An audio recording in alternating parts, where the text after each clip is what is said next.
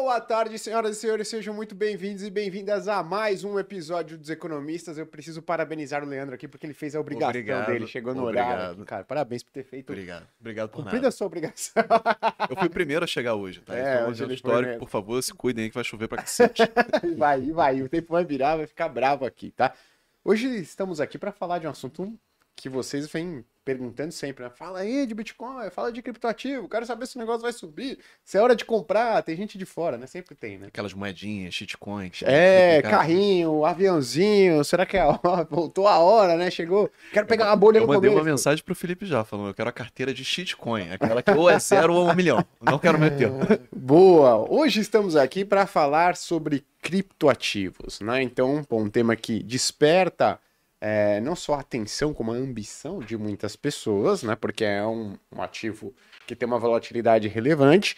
Então, a gente vai entender melhor com dois es- grandes especialistas desse mercado se chegou a hora de comprar ou se tá no momento propício aí para vender, Ou sei Você vai lá. dar uma corrigida, né? Subiu pra caramba ainda. Exatamente, né? Assim, enfim, acabou aquele inverno, né? e tudo mais. É, Famoso inverno cripto durou, Famoso né? inverno. Durou, cara. Durou. É o inverno do Nós Game of Thrones, né? sim. Boa. Então estamos aqui com, primeiro, um convidado que vocês ainda não conhecem, que é o Pedro Lapenta. Pedro, pô, obrigado aí por ter aceitado o nosso convite. É um prazer Boa. enorme estar aqui. Show. Então, para quem não conhece o Pedro, ele é Head de Research da Hashdex, a gestora de criptoativos número 1 um na América Latina, bacharel em administração de empresas pela FAP, tem MBA em finanças e investimentos pela Columbia Business School em Nova York, já trabalhou para grandes instituições financeiras como Santander, Citi, JP Morgan e tudo mais. E já foi sócio e analista de ações da Teorema Capital e aí migrou para esse mercado de criptoativos. Poxa, como é que surgiu esse, esse interesse aí pelo mercado de criptoativos, Pedro? É, boa. É, cara, eu sou, bom, eu- você explicou bem aí, eu tenho a minha formação toda é mercado financeiro tradicional até quatro, quatro anos e pouco atrás. Eu não sou, infelizmente, dos, dos caras que conseguiu enxergar a cripto antes. Então, eu entrei nessa história aí mais para 2018, apresentado por um, por um amigo meu. Ele falou, pô, cara, você que gosta de pesquisa, eu sou um cara de pesquisa antes de, Uhum. de, de qualquer coisa, né? Apaixonado por, por entender coisas novas e tal. O cara me apresentou e falou, pô, você tem que olhar isso aí. Aí, pô, primeiro olhar, você vai olhar o que é uma blockchain, assim, você trava, né? Porque é um negócio de- Uhum. de, de, de complexidade alta, né? Até hoje eu acho que eu não entendi. Brincadeira, Felipe, calma. Aí eu falei, bom, peraí, né? E, e na época eu tava num, num- num fundo de capital proprietário e a gente podia lá, tinha um mandato mais amplo e acabou comprando é, Bitcoin e, e- e- deu certo, mas foi meio que na sorte, assim, Uhum. o negócio subiu e tal. Mas chegou uma hora lá que a gente falou, cara, não dá pra gente carregar um negócio desse se não entender, né? Senão... Até porque, assim, se você quer ganhar convicção, se você quer ter posições mais relevantes, precisa entender alguma coisa que tá fazendo, ao invés de ficar só no gráfico, só ficar tradando tendência, essas coisas. E aí, eu, pô, na hora que eu me vi, eu tava estudando aquilo por muitas horas, cara. E, e, e eu conheci o pessoal na Hashdex e tal, o Stefano lá atrás, que era um dos fundadores, ele tava lá, ele me ajudava bastante. Falei, Stefano, preciso entender esse negócio, preciso entender esse negócio. E ele começou a me ajudar com isso, e eu, pô, estudando bastante, meio nerdão, assim, tentando entender como é que funcionava. Aí, pô, con- con- consegui entender um pouco isso. E, e- e- só que quando eu vi, sei lá, vi o Bitcoin, entendi, entendi como funciona a blockchain, entendi o que, que era o Bitcoin, pô, o Bitcoin já é um negócio relevante. Aí na hora que eu vi as plataformas de contrato inteligente, o que, que tinha por vir ali, eu falei, putz, isso aqui é um negócio muito grande. E aí eu, pô, numa dessas, numa dessas estudadas minhas assim, eu vi um cara falando que falou, pô, isso aqui é uma classe de ativos.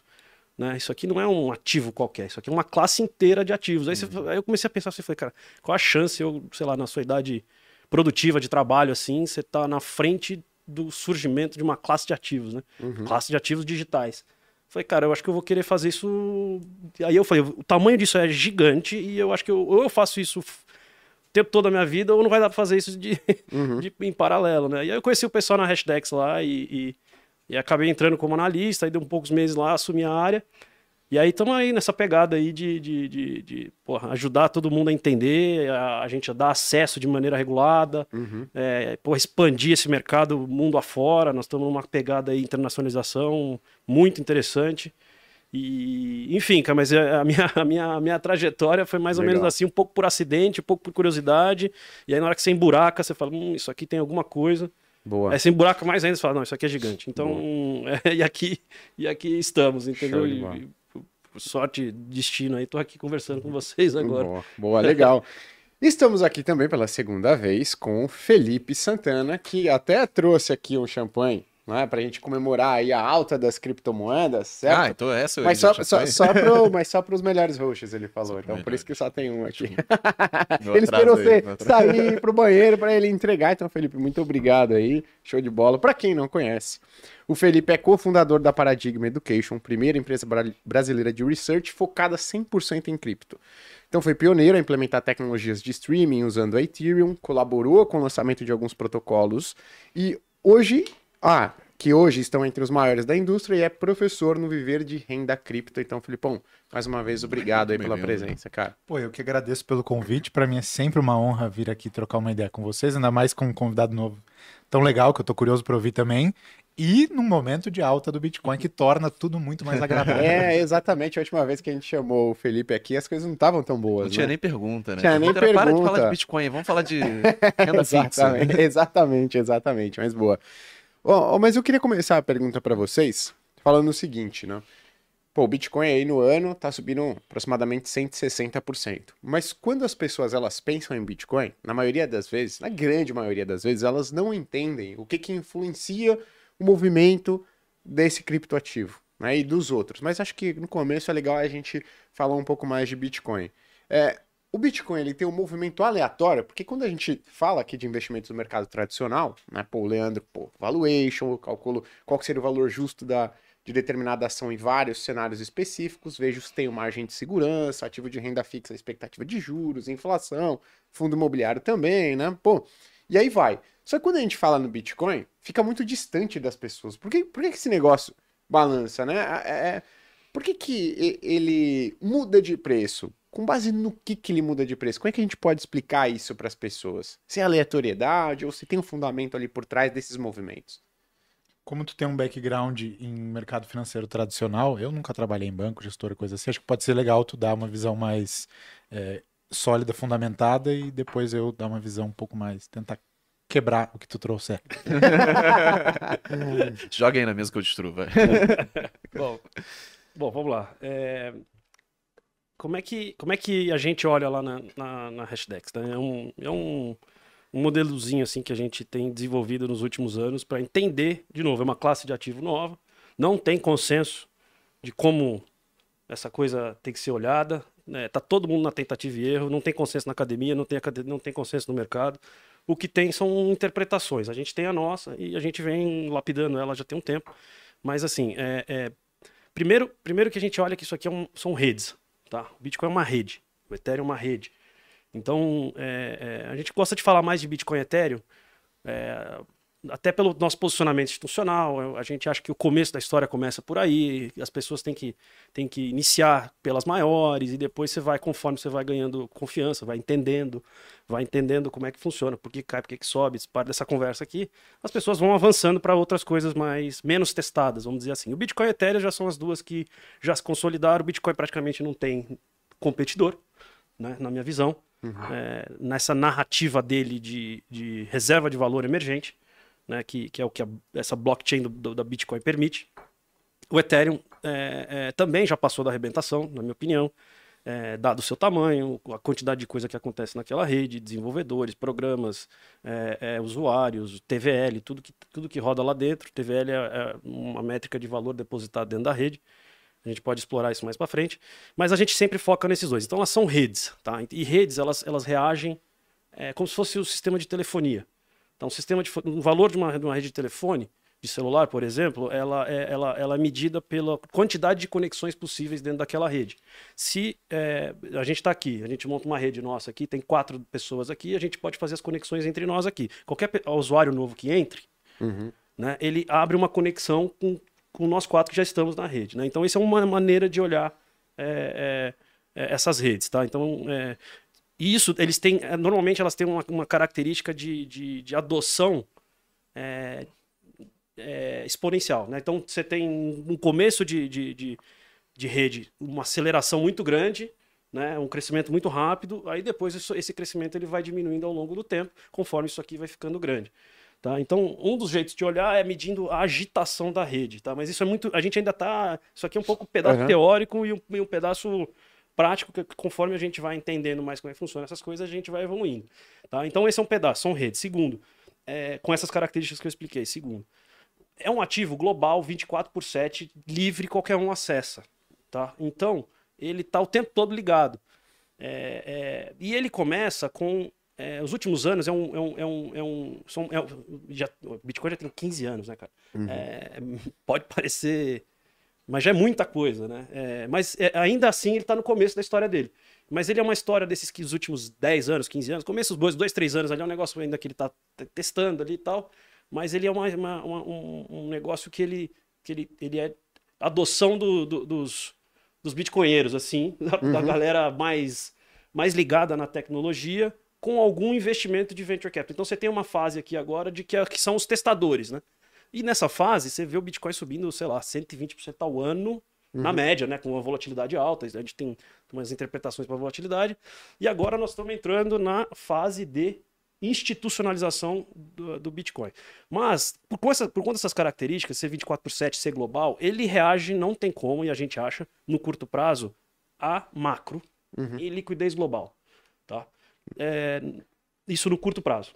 Perfeito. No longo prazo, o que vai determinar o valor desse negócio é a adoção que acontecer mundo afora e a utilidade disso. Se não tiver utilidade, que o que acontece em uma porrada de token, uma porrada de coisa que não serve para nada, vai a zero isso no tempo, entendeu? Não vai passar de, de, de- de ativos especulativos que não servem para nada. Tá? O Bitcoin não. O Bitcoin ele é uma, uma rede é, extremamente descentralizada, que, que já foi testada em inúmeros cenários, é, é, imune praticamente à influência externa, com as regras pré-determinadas. O Bitcoin, na sua essência, é extremamente previsível. Extremamente previsível. Está no código. A gente sabe que dia que vai acontecer o halving o ano que vem. A gente sabe o dia que vai acontecer. Ou o dia, não, mas pelo menos a semana, a semana do halving de 2028 Esse, esse halving é o quê? o halving é, dentro do, do- dessa rede Bitcoin, você tem o Bitcoin com B maiúsculo, a rede, o Bitcoin com B minúsculo, é a moeda nativa da rede. Né? Essa moeda ela tem uma política monetária determinada por código que é imutável, praticamente, é praticamente impossível de, de mudar.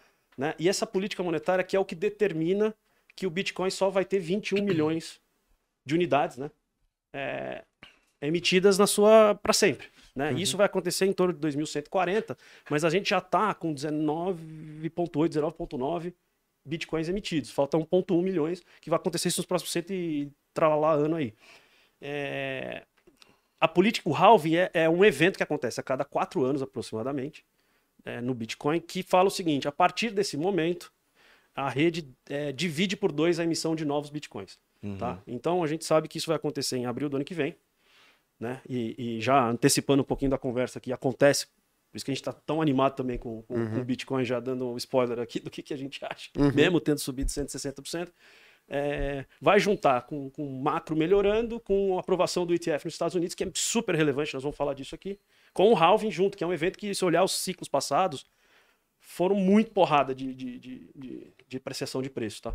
Então, é, mas esse evento de política é, uma, é um evento da política monetária, como se fosse uma reunião do Compom lá, lá, alguma coisa assim. Você já Dá- sabe o resultado. você já sabe o resultado? Não, você já sabe o resultado até 2140, cara. Assim, é, é, é um negócio que eu sou. Que eu, que- Que você reduz a velocidade de emissão. Então, emissão, Você é. reduz a metade.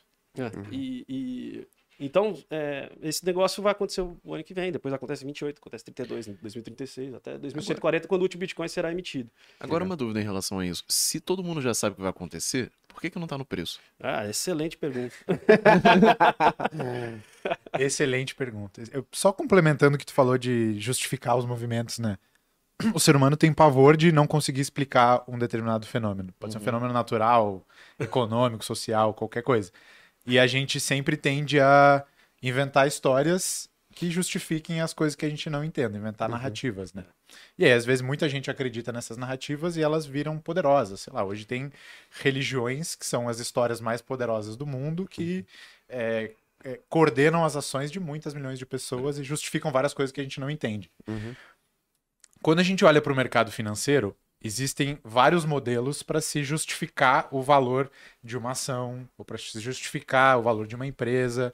Então, Leandro, por exemplo, é um cara que manja muito de valuation, muita gente vai atrás dele para aprender a fazer valuation, porque esse método já é um método que, é, que, é, que tem tempo, que está testado no mercado, que muita gente conhece e converge em direção a ele.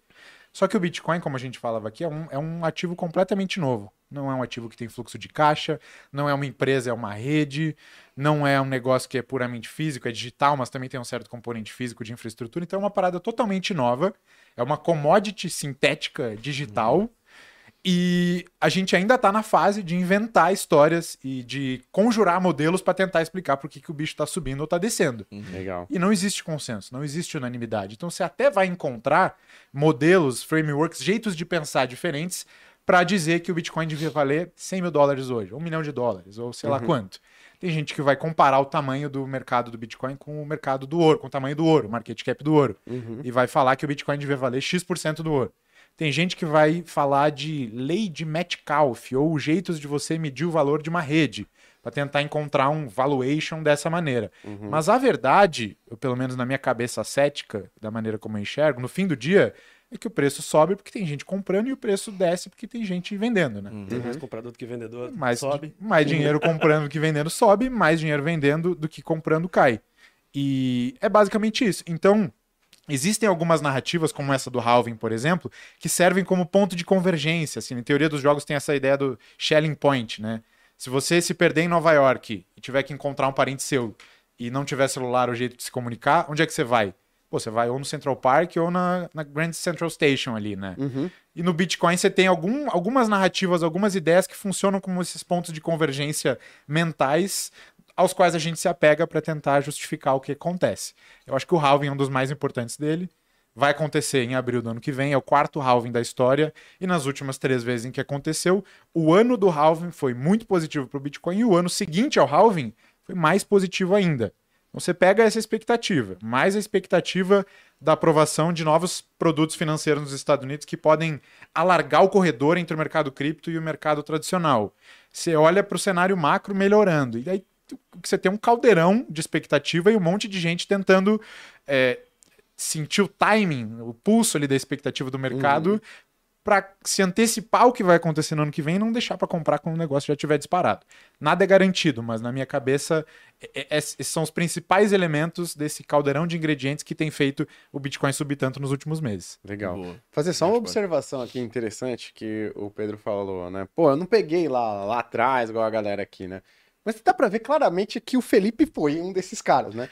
Porque, pô, o- cara que gosta de surfar, Hoje tá viajando o mundo, né, Felipe? tá viajando o mundo, Você conheceu o Bitcoin quando? Cara, eu tava no final da faculdade, já tinha ouvido Que ano falar. isso? 2015, 16, assim. Não foi tão cedo. Eu já tinha Ah, ouvido não, falar. achei, acreditei, Foi acreditava bem cedo em mais cedo. retrospectiva, né? O que foi É. depois. Mas eu Hum. lembro que na época realmente não era tão cedo. Também ouvi falar por volta disso. Eu falei, essa porra vai sumir em dois, duas semanas. É. Me arrependi. O pulo do gato pra mim foi que eu consegui pegar a Ethereum muito cedo. Então a Ethereum tinha acabado de ser lançada em versão de teste. Eu vi o negócio ser lançado a versão em produção, né? Tipo a, a rede principal da Ethereum e não valia nada. Então o que me deu dinheiro e me deu a chance de estar na vanguarda da parada foi muito mais estar cedo na Ethereum do que estar cedo no Bitcoin. Uhum. E comecei a trabalhar com isso relativamente cedo. Era jovem e pude meio que me criar profissionalmente dentro desse universo. Entendi. Então foi daí que veio Legal. foi, da- foi daí que eu comecei. Legal. Agora até puxando esse ponto, né? A gente falou um pouco do Bitcoin, mas, cara, você falou da Ethereum. Só que quando a gente fala do mercado de criptoativos, você tem projeto pra caramba. Você tem vários projetos sendo criados ao mesmo tempo. E você conseguiu identificar um lá no início que você falou, cara, isso daqui pode ser uma boa. Como é que a pessoa que tá assistindo a gente aqui, ela consegue, pelo menos, excluir aqueles projetos que, cara, são, pô, sacanagem, digamos assim. Aqueles que são criados única e exclusivamente Carrinho. carrinho, né? Pra tentar criar ali um, of- um ofurô no começo, promessa de ganho rápido. E como é que a pessoa é, é, é- é distingue de um projeto que, cara, isso daqui tem uma aplicação interessante? Como é que ela pode tentar fazer isso, né? Lógico, não é 100% garantido, né? até porque é um projeto que nasce com uma intenção. Pode não dar certo, igual alguém que cria uma empresa, mas como é que ela consegue encontrar alguns sinais assim na visão de vocês? Cripto tem uma peculiaridade, a gente falava da blockchain antes, né? A blockchain é a infraestrutura onde as criptomoedas vivem e são transacionadas. E tem uma peculiaridade com todos os criptoativos, que é o fato de que os dados econômicos são transparentes. Então, quando você está analisando empresa, claro que os dados tem vários dados que você precisa publicar quando uma empresa é de capital aberto, né? Precisam ser públicos, mas em cripto, assim, você tem o detalhe do detalhe do detalhe do detalhe público, registrado lá na tal da blockchain de uma maneira auditável por qualquer pessoa. E não é subjetivo, né? Isso é importante. E não, não é subjetivo. Interpretações sempre vão ser, né? Mas Uhum. o dado bruto, puro, original, ele tá ali. Então, na maioria das vezes, tu vai conseguir discernir é, se tem gente usando um determinado produto de fato ou não.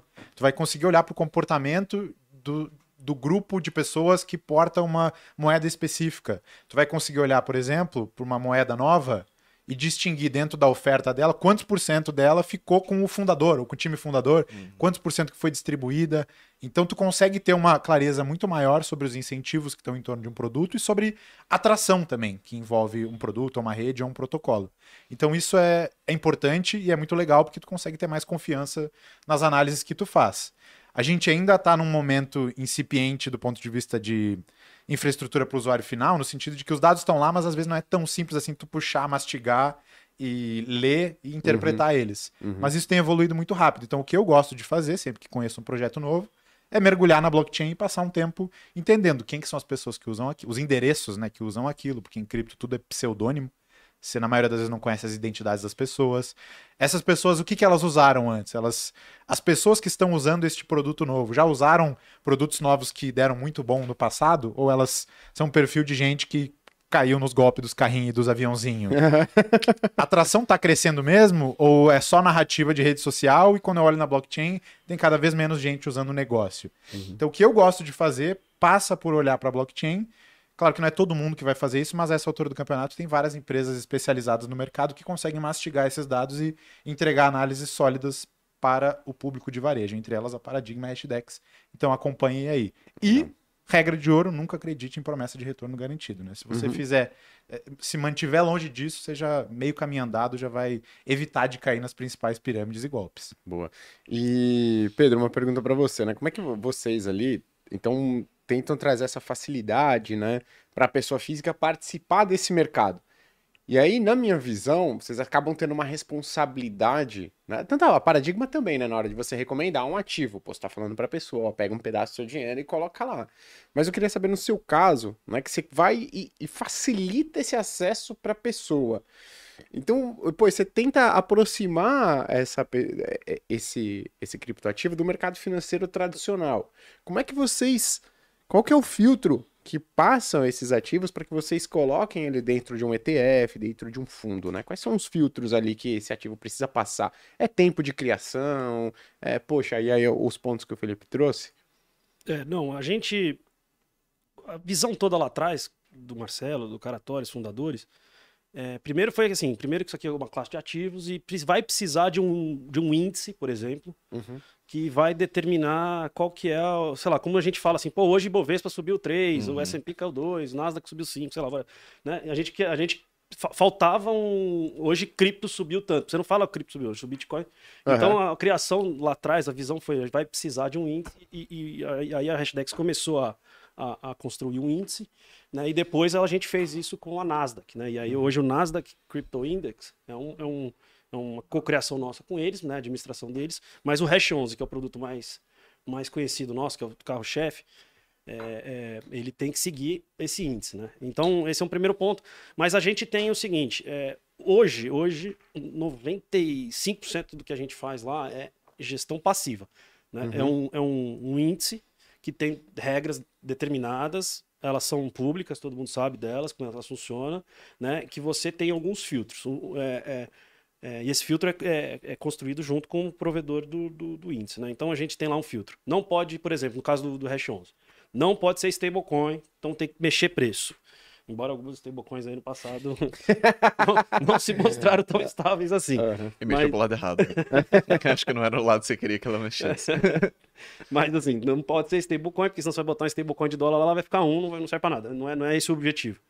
Né? Ela tem que ser listada em exchanges é, é, que a gente confie, que o nosso, que o, que o provedor do índice é, é, confie, né? É aprovada nos Estados Unidos, com processos robustos de, de know your client e, e- e seguro, entre tantas outras coisas mais.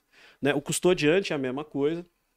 E aí a gente faz um filtro de de chegou nessa, nessa lista, a gente faz o filtro de valor de mercado, porque, por exemplo, no caso do, do Hash 11, ele é um, ele é um índice de, de valor de mercado para você seguir o- a média do mercado. Como você compra o Ibovespa, como você compra um, um fundo passivo, um ETF passivo de, de Nasdaq, de S&P, de qualquer outro índice. Né?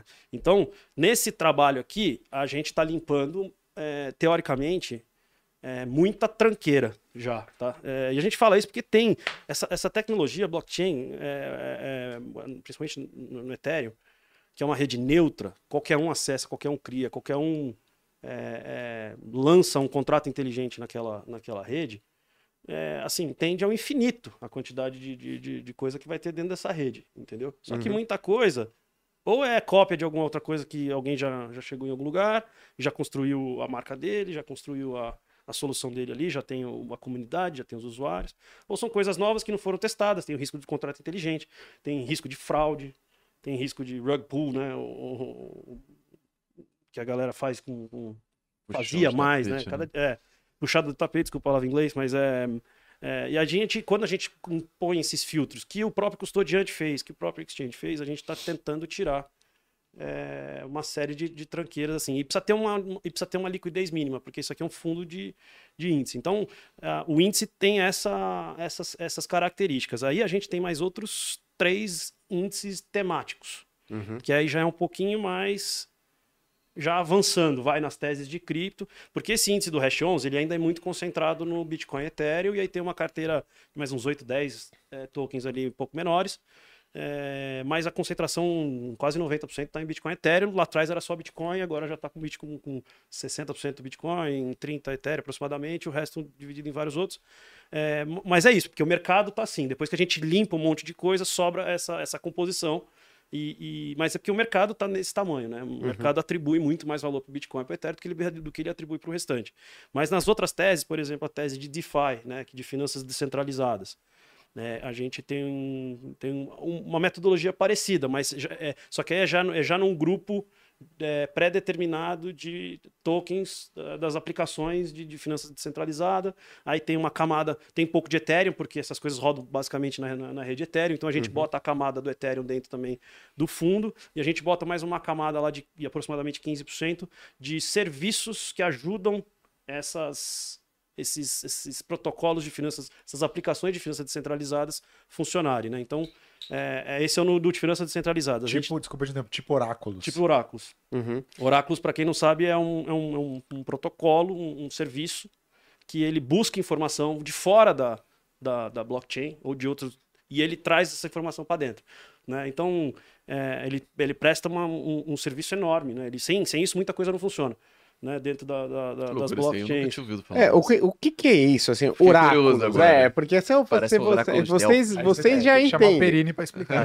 vocês já entendem aí esse- essa questão de oráculos, mas você falou tipo oráculos.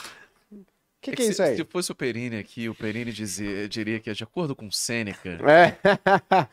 Mas o que, que seria? Isso é uma classe de ativos dentro da classe de criptoativos? É isso? É é um Ele é um setor, é um multiserviço. segmento? de- Le- Lembra, lembra, voltando um pouquinho atrás aqui, a, a bit- a- a blockchain do Bitcoin, ela é mais rígida. Ela tem menos flexibilidade programacional, sei lá se essa palavra existe. É, e ela faz muito bem uma coisa, que é mandar e, e- e mandar para frente, para trás, para um para o outro Bitcoin. Né? Ela tem pouca programabilidade dentro daquilo. Você não pode fazer muito mais do que isso. Só que ela tem uma rigidez das regras de funcionamento, da questão do bloco, não consegue mexer na política monetária daquela moeda, e ela, e ela o valor dela, na minha opinião, é, é essa rigidez. A, a rede, e muito descentralizada, muito, extremamente descentralizada. A rede Ethereum, ela, ela tem essa mesma característica, você manda e recebe Ethe- Ethers, né, que é a moeda nativa da rede Ethereum. É, ela é um pouco menos descentralizada, mas ela tem essa camada de programabilidade. Os códigos são mais complexos, tá? É, é, e você pode rodar coisas em cima. É como- a gente tenta fazer várias analogias. Uma analogia é do, do VBA dentro do Excel, entendeu? É, mas, na verdade, é qualquer lógica que você consegue colocar dentro de um, de um, de um código, você vai conseguir rodar dentro da rede Ethereum, que ela tem essa camada de liquidação financeira nativa dentro. Tá?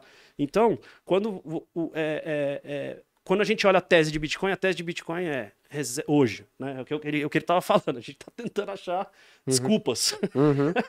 Pra- mas, mas é isso. Hoje pegou e dadas as características de, de, de, de quantidade absoluta, né? Essa que é, um, que é um conceito que o mundo vai entender direito nos próximos anos, na nossa opinião. Só vai existir 21 milhões. As pessoas, cada dia que passam, estão cada vez mais entendendo isso. E eu acho que isso é parte da apreciação de preço, tá? É, e é diferente da, da rede Ethereum. A política monetária da rede Ethereum é outra. Ela é flexível. Já mudou seis vezes na história, seis, sete vezes na história. Então, é, tem um... Tem... Por isso que tem essa, essa, essa ansiedade, né? Quando vai mudar, o pessoal fala, poxa, vai, não sei o que, da Ethereum vai mudar. E a galera fica, caraca, agora o que que será que vai acontecer? Entra em produção no dia tal, né? Pô, e agora? Então a gente fala que assim, o Bitcoin é uma coisa, o resto é o resto, né? Assim, Uhum. Meio para os apaixonados por Bitcoin aí, mas é, mas o ponto é que é o seguinte, a gente você pode, você pode olhar o, o Ethereum mais como uma plataforma computacional, como uma que a gente brinca lá como uma software house, né? Uma, uma, uma empresa, um- quase um software. É descentralizado, é. Mas pô, você tem a figura do Vitalik, você tem a figura de outros caras que, que influenciam bastante no futuro da, da, no desenvolvimento daquela rede, né? Mas muito bem, o- aquela rede ela, ela permite você programar e, e para você programar, para você executar transações lá dentro, é você precisa de um oráculo que ele busca informação e traz, porque ele- a rede não recebe nada, ela ela, ela tá conectada lá entre ela, assim, ela precisa tem informação alheia a ela que ela precisa para processar transações. O oráculo é um cara que vai lá pega essa informação e traz para dentro da rede, registra nos contratos inteligentes e aquilo é usado dentro da, dentro, dentro da rede. E ele tem um token, entendeu? Ele tem um token. E esse token, Esse ele token, é transacionável. Ele é transacionável. E aí, até um ponto que você estava falando, é, é, é, como, a- como avaliar esses projetos, é, uma das coisas que você tem que entender, e ele, ele tocou, o Felipe tocou brevemente aqui, que é o- a questão ch- é, chamada tokenomics do token, né? Como é que funciona ele, para que, que ele serve?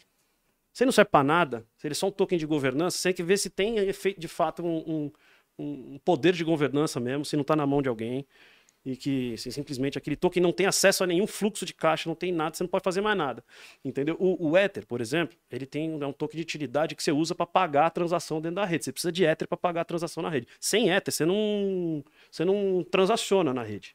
Tá? Mas você tem vários protocolos, você tem várias aplicações, que são essa camada que eu estou explicando, de coisas que rodam em cima, que o token não serve para nada. Entendeu? Então, assim, ele vai ser. Ele vai ter um caráter, um, um- um- um- comportamento muito mais especulativo e, e- e provavelmente mais volátil do que um token que tem uma utilidade, por exemplo, como o token do, do Ether, que ele serve para pagar. Sem, sem você comprar Ether, você não consegue transacionar na, na rede. Entendeu? Então. É, tem que. É, é, essa é um- uma das coisas que a gente que a gente dá bastante atenção também, porque é um, é um, é um você precisa. Eu tô falando aqui do ponto de vista fundamental, tá? É, é, para treinar gráfico, para treinar. Aham, não.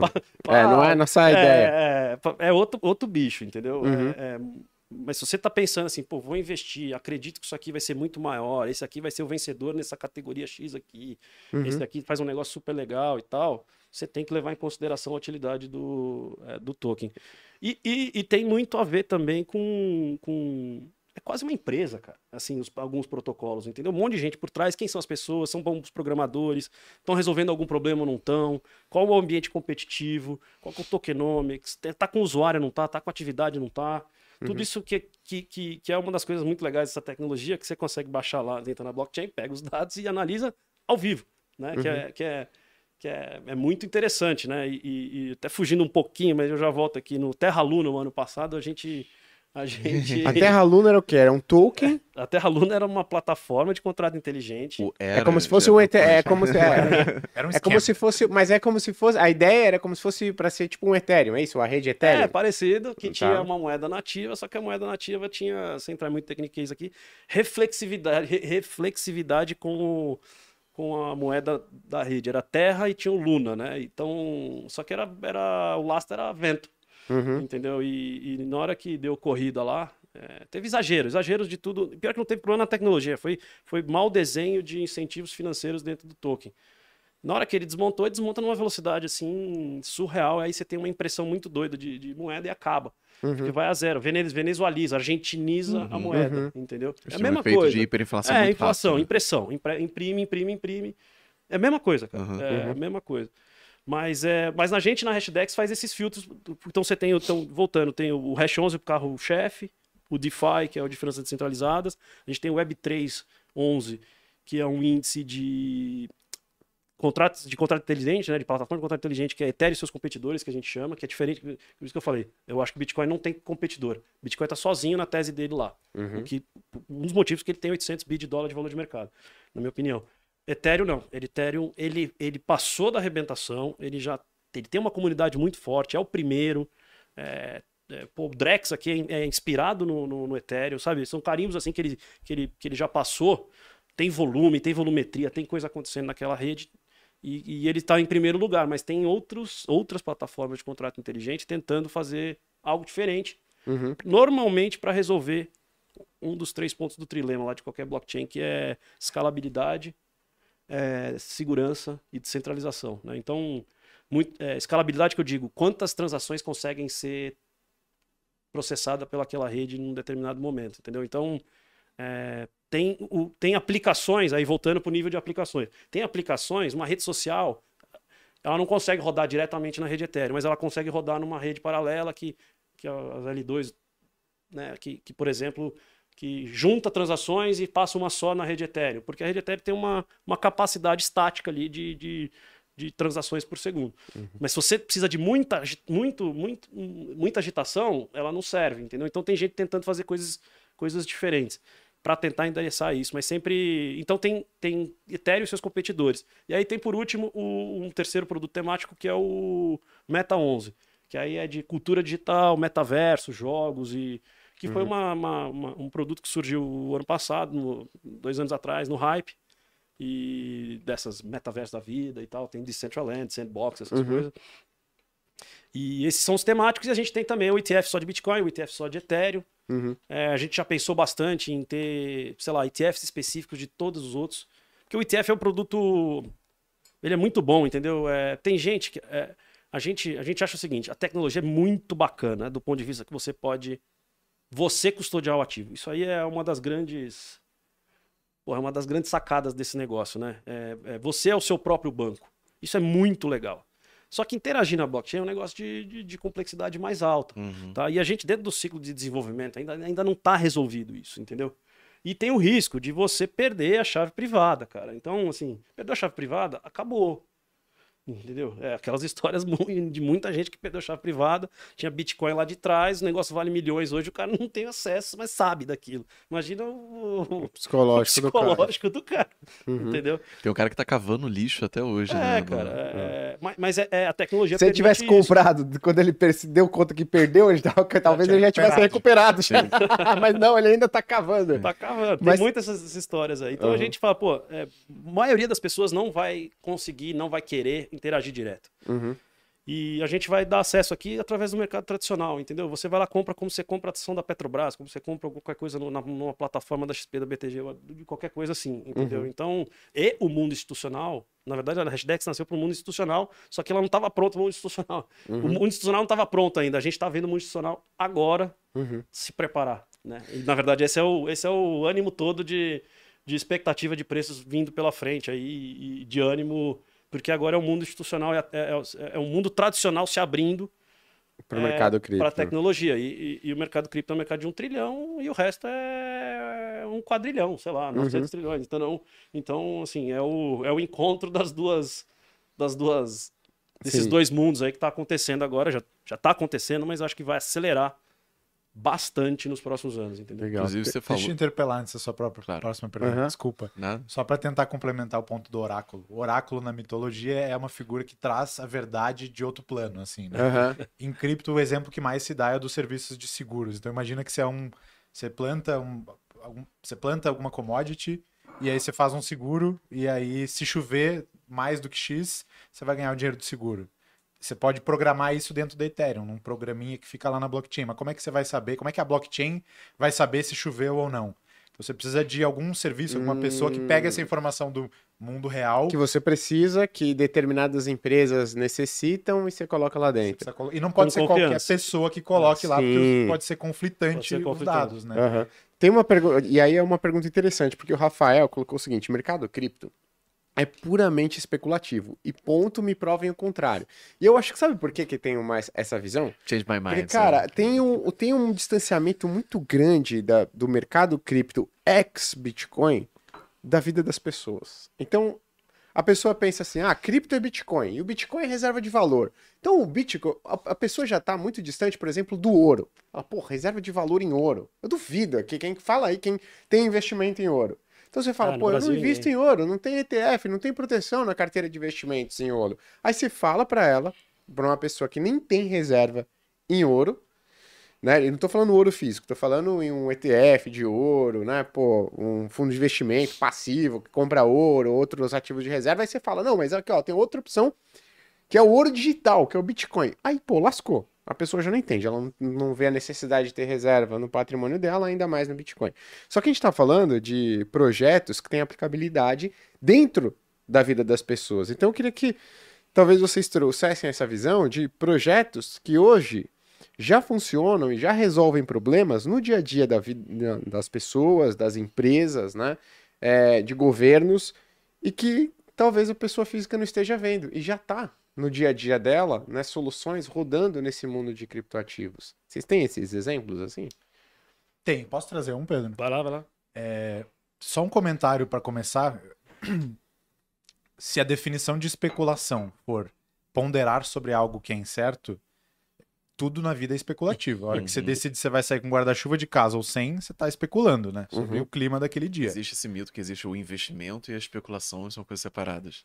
tudo tá dentro do mesmo bolo, né? E É. quando, quando se fala de ouro, é, eu já vi muita gente tentando destilar o valor do ouro no componente utilitário, que vem das aplicações industriais do ouro, Sim. por exemplo, e o componente que se chama de premium monetário, né? Uhum. Tem muita gente que porta ouro, que holda ouro, que carrega ouro, só pelo aspecto da reserva de valor. Mas tem muitas Todo o Banco indústrias Central do mundo. todos os bancos Uhum. centrais do mundo. Mas tem muitas indústrias que usam ouro. Então, ativos muitas vezes não são só é, especulativos, ou o valor deles não é só esse prêmio monetário e também não é só utilitário. Tem que Uhum. ter um pouco de nuance nessa visão. Mas para trazer um caso de uso, e aí só em cripto, é claro, como, é uma, como os ativos são muito mais novos, o ouro tem muitos milhares de anos, né? O Bitcoin tem 15 Uhum. o, o tamanho desse componente de premium moneta, premium especulativo, ele vai ser maior, naturalmente. Uhum. Porque tem muita gente especulando e, e- e ponderando sobre o tamanho que isso aqui vai chegar. Mas tem muito caso de uso legal também. Eu vou trazer um só aqui e depois tem um produto físico que eu posso trazer aqui para mostrar também, que eu acho que é bem diferente do que todo mundo já ouviu falar. Já vai pegar depois que você terminar ali. É, tem uns anos já esse projeto, se chamava Mudamos, se eu não me engano, e era basicamente um aplicativo. Aqui no Brasil tem uma lei que se mais do que X pessoas assinarem um abaixo assinado pedindo para a Câmara debater um projeto de lei, é, isso precisa ser debatido lá na Câmara. Só que tem um impeditivo prático, que é como é que acho que é um milhão o número de assinaturas, posso estar enganado aqui. Como é que você coleta um milhão de assinaturas em papel, papel. né? Como é que você faz essa logística e como é que você prova a identidade de um milhão de pessoas e prova que não teve fraude.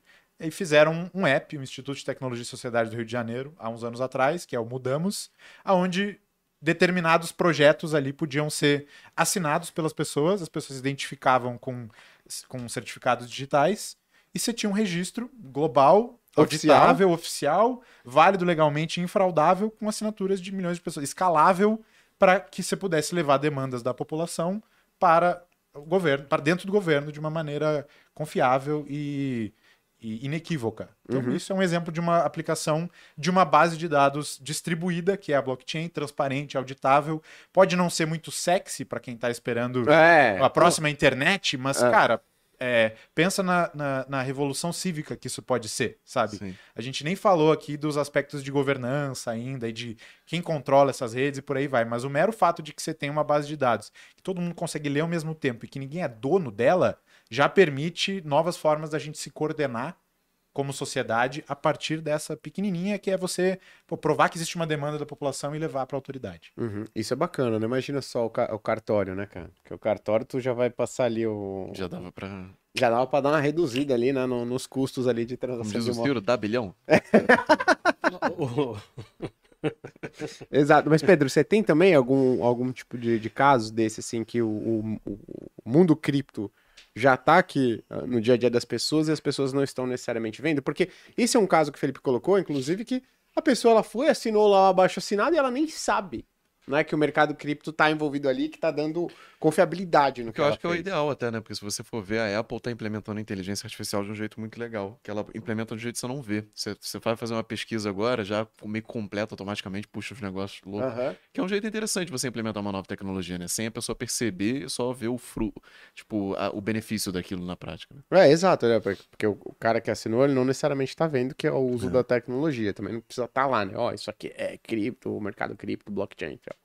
Mas eu ia te perguntar, Pedro, você tem algum exemplo também? Tem, tem, tem. Tem muita coisa, cara. É assim, é como, como a gente estava falando aqui, as possibilidades de inovação são, assim, infinitas, cara. É, aí você tem, obviamente, que são soluções na- é, é, nativas digitais, né? São, por exemplo, tudo isso aqui de finanças descentralizadas que eu estava comentando agora há pouco. Isso aí é é uma solução digital. Ele trouxe uma solução física aqui agora há pouco, que eu tenho também alguns exemplos. Essa solução digital aqui, o que, que você está fazendo dentro da rede Ethereum? É uma vertical inteira. Né? E a gente nem gosta mais de usar, a gente tem conversado isso internamente lá, nem gosta mais de usar esse termo DeFi, né? A gente está querendo de usar sistema financeiro da internet. Uhum. Você está montando a arquitetura global financeira inteira de tudo que já existe no sistema financeiro em contrato inteligente dentro de uma rede de global, um, um global settlement layer que a gente, que a gente chama, que é um- um- um- uma camada de liquidação Tipo uma global de transação, clearing uma clearing global. global, de rede de registro, um cartório global de registro que roda contrato inteligente. Dentro de DeFi você tem bolsas de valores, você tem é, pools de empréstimos, né? Peraí, mas Tudo isso aí, fazer- bolsas de valores? Bolsa de valor, pra você trocar um ativo pelo outro. Só Então já- sem intermédio de uma empresa, sem intermédio de pessoas. Isso é simplesmente. Sem pagar um- taxa de... de... Não, você vai pagar, tem que pagar. Aham. Mas você faz um, é, um contrato inteligente, automatizado, aberto. Todo mundo lê o que está acontecendo no contrato, sabe as regras dele. Né? Que quanto mais tempo ele dura, mais tempo ele provavelmente durará, porque ele foi testado para hack, foi testado para uma série de coisas. É, aquele contrato inteligente ele pode substituir verticais inteiras de, um- de um- de um- de uma economia através de 10 linhas de código. 10 eu estou exagerando, mas é Às vezes 10. às né? vezes 10. Entendeu? Com um negócio de. de, de- com pouquíssimas. pouquíssima complexidade, assim, de. de- E pode ser copiado, ou você cria é, bolsa 1, bolsa 2, bolsa 3, bolsa 4. Enfim, é, porque é, é aberto, entendeu? É, Uhum. é- Você faz um é esquema meio co- de seleção natural, né? Então, é, esse, é- e até um pouquinho, ah, voltando também no ponto de como analisar essas coisas, o ambiente competitivo é diferente, cara. Entendeu? É, é, Mas assim, então você tem a vertical de seguros, a vertical de bolsas de valores, a vertical de empréstimos, a vertical de gestão de recursos automatizado que você pode fazer com, com ativos dentro dessa rede. Entendeu? E assim vai, cara, todas as verticais possíveis dentro com o tempo aí, a gente vai, vai vendo se isso desenvolver, mas isso aqui são soluções nativas digitais Uhum. tá? É, Então você isso fala- aqui revoluciona bastante coisa, cara, na nossa opinião. Você fala de descentralização, DeFi, então é, por exemplo, pô, vertical de empréstimos. É, a pessoa tomadora de recursos, ela consegue captar recursos diretamente do doador, que da É, pessoa é que tem Peer-to-peer. peer-to-peer, não precisa de alguém lá registrando, Não. falando, ó, é assim, se tu não pagar, ó, eu que vou É, cobrar então, você. eu tenho essa dúvida, assim. Vamos supor esse esquema, empréstimo. Eu empresto para alguém e a pessoa toma emprestado. Se é descentralizado, qual é o, o ônus que eu teria de não pagar, de dar um calote? Então, hoje, hoje ainda, nós estamos na primeira etapa da. da, da- Pensa, pensa que crédito é um espectro. Uhum. Você tem o, o não. se- tipo, o, o- o crédito mais arriscado, que normalmente, sei lá, o cartão de crédito. Por isso que você vê essas taxas absurdas no, no cartão de crédito. Você não pagar, o cara não tem como te cobrar, não tem nada, e você tem na outra ponta do espectro. Tipo, você deu um ativo extremamente líquido em garantia, e aquele ativo, se você não pagar, é do, é do cara que te emprestou dinheiro. Hoje, a concentração ainda das soluções em DeFi está dentro de é, empréstimos colateralizados, que chama. Então você chega com token lá, ou com uma stablecoin, ou com, com Ethereum, ou com Wrapped Bitcoin na. Qualquer ativo que qualquer, viva na ativo que, blockchain. qualquer ativo que vive naquela blockchain, Dá de garantia. dá de garantia, ele vai ter a regrinha dele lá. Se você, quanto mais volátil, quanto menos market cap, quanto menos utilidade tiver aquele token, ele tem um, um ranking assim de, de, de falar, ó, isso aqui eu te empresto até 50% do seu valor disso aí. Uhum. Esse aqui é até 30, esse aqui é até 20 ou esse aqui é até 90. Igual quando você dá uma ação como, Com garantia. É, E é. as regras do, do- da taxa, prazo, tudo estabelecido ali dentro. Tudo estabelecido, tudo aberto. E tudo como você é que a sabe. pessoa paga, por exemplo? Ó, vou pegar uma grana lá. Peguei essa grana. lá na, na, na rede de da Ethereum. Pum, dei ali, sei lá, algum ativo é, colateraliz... pra, pra- de colateral. Pum, beleza. Peguei a grana, quero transferir, quero comprar uma casa, por exemplo. Como é que eu pego essa, essa grana, primeiro, né? O que, que eu tenho que fazer para acessar lá? Colocar de garantia, pegar essa grana e, pô, que pode ser mais vantajoso do que, sei lá, fazer um financiamento imobiliário, por exemplo. Como é que a pessoa que faz isso? Você tem que chegar primeiro na blockchain. Quem, quem te dá acesso ao blockchain direto são as bolsas. Então você vai entregar reais para ele aqui, ou dólar, onde você tiver. Ele vai te dar o dinheiro na conta lá e ele vai te. Você vai falar, putz, eu quero Ether, Uhum. certo? Aí, isso na exchange.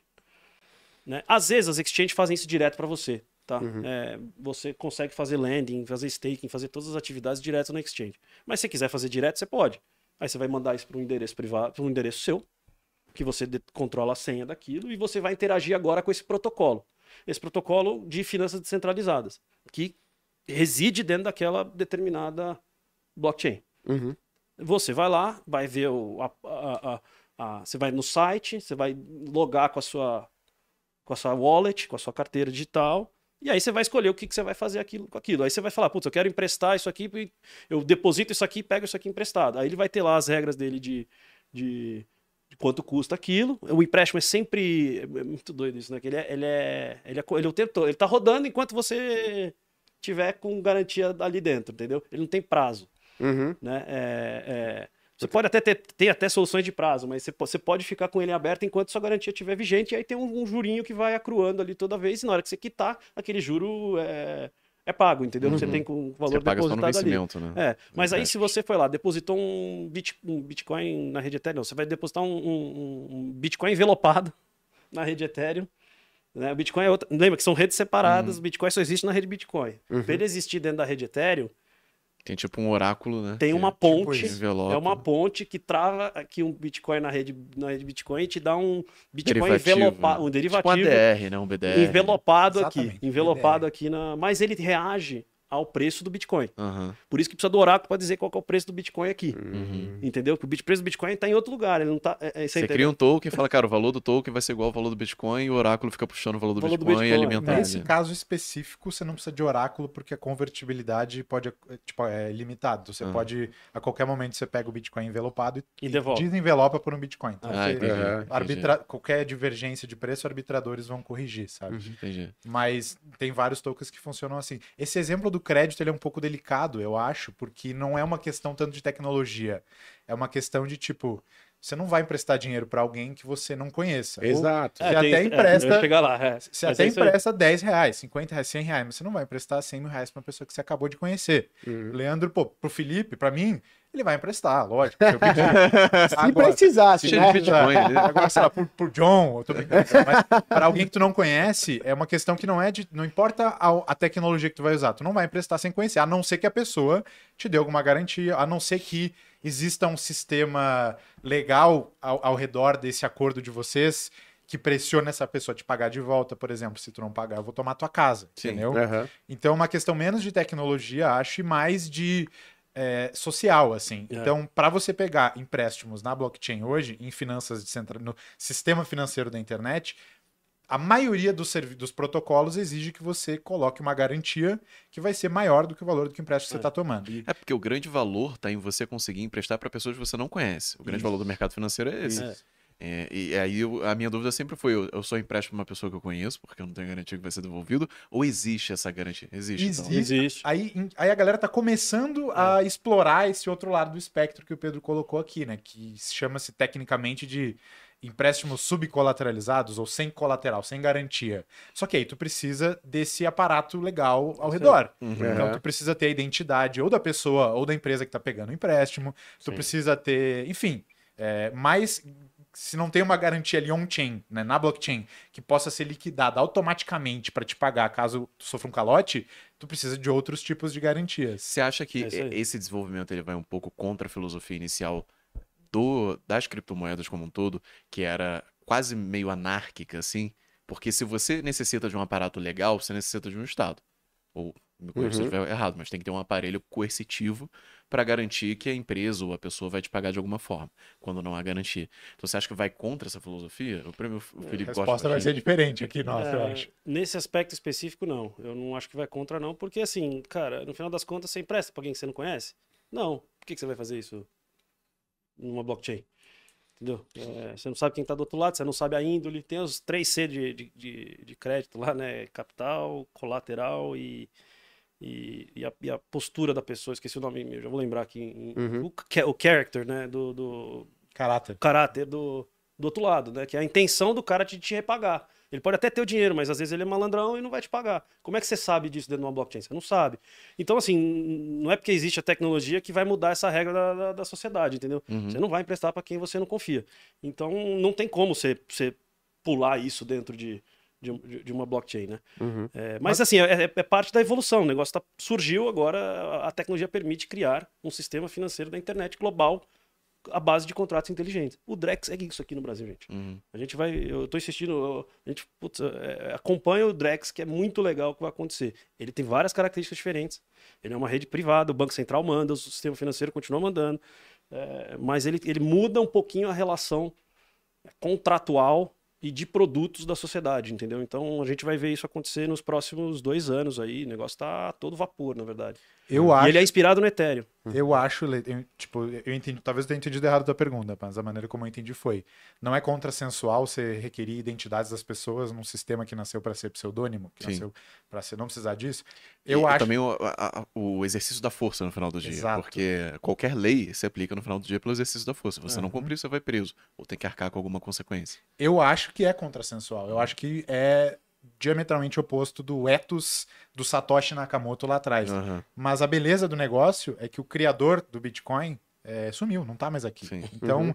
o que ele imaginava Será? lá atrás não importa mais. A gente tem ah, o, o hobby arqueológico de tentar desvendar o que, que ele queria ou não, mas assim, já era. A Uhum. contribuição dele tá dada. A Tá própria dada. Ethereum ele não, envisio- não, vi- não visualizou antes de acontecer. E o que vai acontecer daqui para frente tá vai depender da demanda popular do que as pessoas quiserem, entendeu? E esse hobby arqueológico, como você falou, às vezes acaba sendo mais a interpretação das pessoas do que o Satoshi falou, do que o que realmente ele falou. Ele não tá aqui Exatamente. pra falar, não, foi isso Uhum. mesmo. O que acontece em religiões, né? Você tem Sim. cismas de grupos que interpretam escritos sagrados de maneiras diferentes.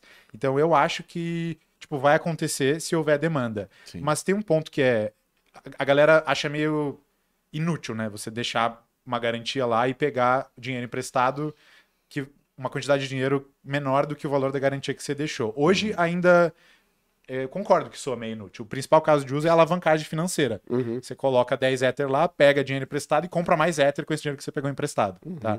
Mas conforme a gente progredir nessa migração do mundo físico para o mundo digital, conforme cada vez mais as pessoas tiverem uma parcela relevante do seu patrimônio no mundo digital. Então, a gente teve o hype dos NFTs, talvez mais para frente a gente tenha propriedades tokenizadas, outros tipos de bens digitais valiosos que possam ser colocados como garantia. Aí eu acho que isso vai fazer mais sentido, porque hoje a galera deixa a casa de garantia e pega, pega ali que pega empréstimo, né? Pega Sim. liquidez.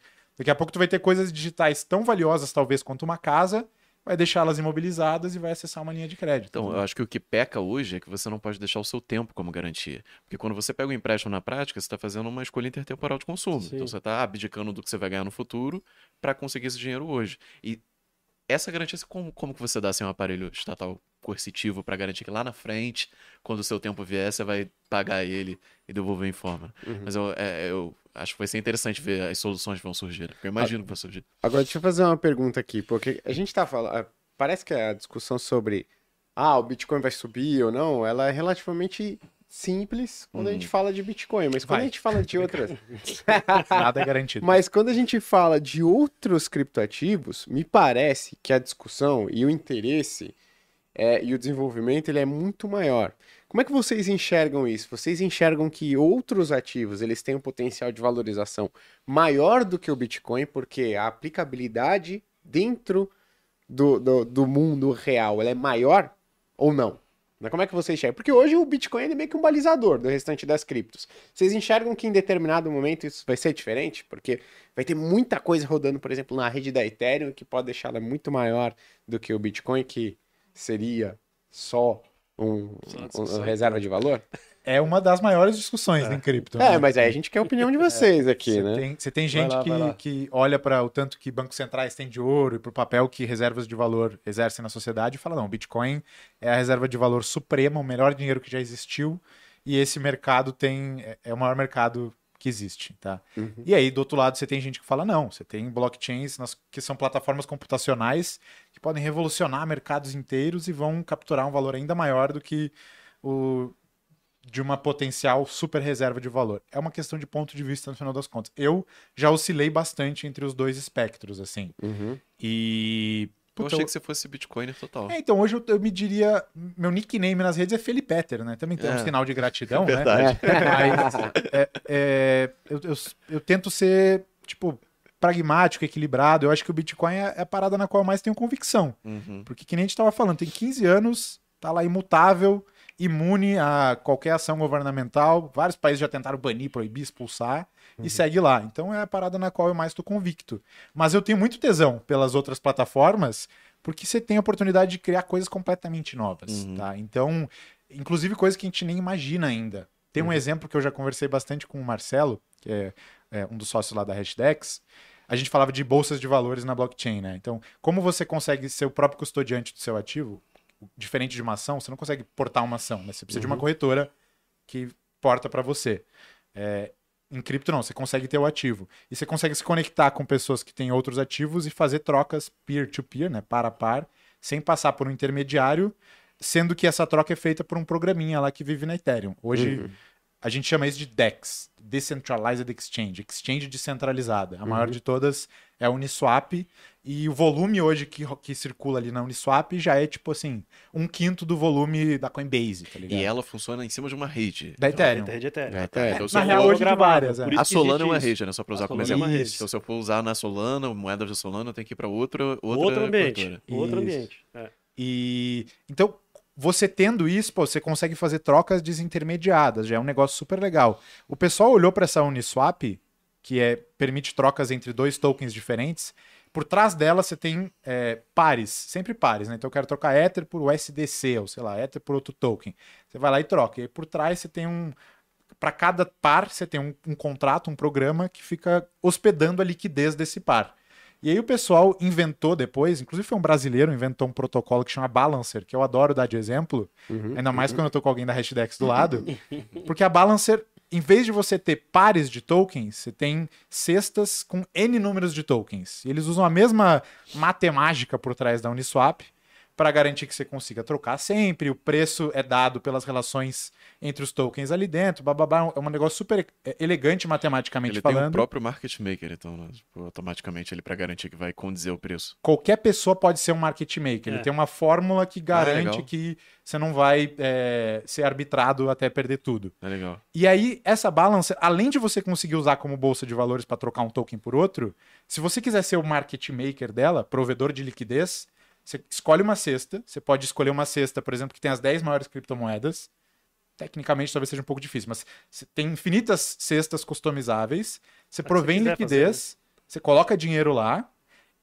E essa liquidez está sendo usada pelas pessoas que estão tradando entre esses tokens, o que Uhum. faz com que, do ponto de vista de quem coloca dinheiro, isso seja um produto que se assemelha a um índice, assemelha a um ETF, só que a cada vez que as pessoas trocam, fazem um trade ali usando a sua liquidez, elas deixam uma taxinha. Uhum. E essas taxas vão sendo acumuladas e são distribuídas para quem depositou liquidez ali. Então, no fim do dia, o produto é quase como se fosse um índice, um ETF, que você escolhe a composição dele, só que em vez de você pagar uma taxa de administração, você recebe uma taxa Uhum. para ficar carregando isso. E isso é um tipo de produto, imagina, um ETF que você recebe uma taxa em vez de pagar uma taxa de EDM. É um tipo de produto que era impensável Sim. antes de inventarem a Uniswap, antes de inventarem a Balancer, antes de inventarem a Ethereum. Então é um exemplo de uma parada que é totalmente nova e que ilustra o tanto de casos de uso que ainda podem surgir que a gente não está imaginando. Uhum. Legal. E eu não. A gente. Tem, tem- isso são as soluções nativas digitais. Tem as soluções físicas.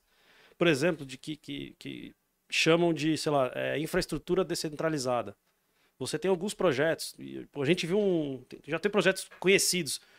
O Helium é um. é, mas tem um que a gente viu esses dias atrás, cara, que, que só existe essa, possibilidade é, Porque existe esse conceito de blockchain e peer-to-peer e de estar tá todo mundo no mesmo, no mesmo ambiente.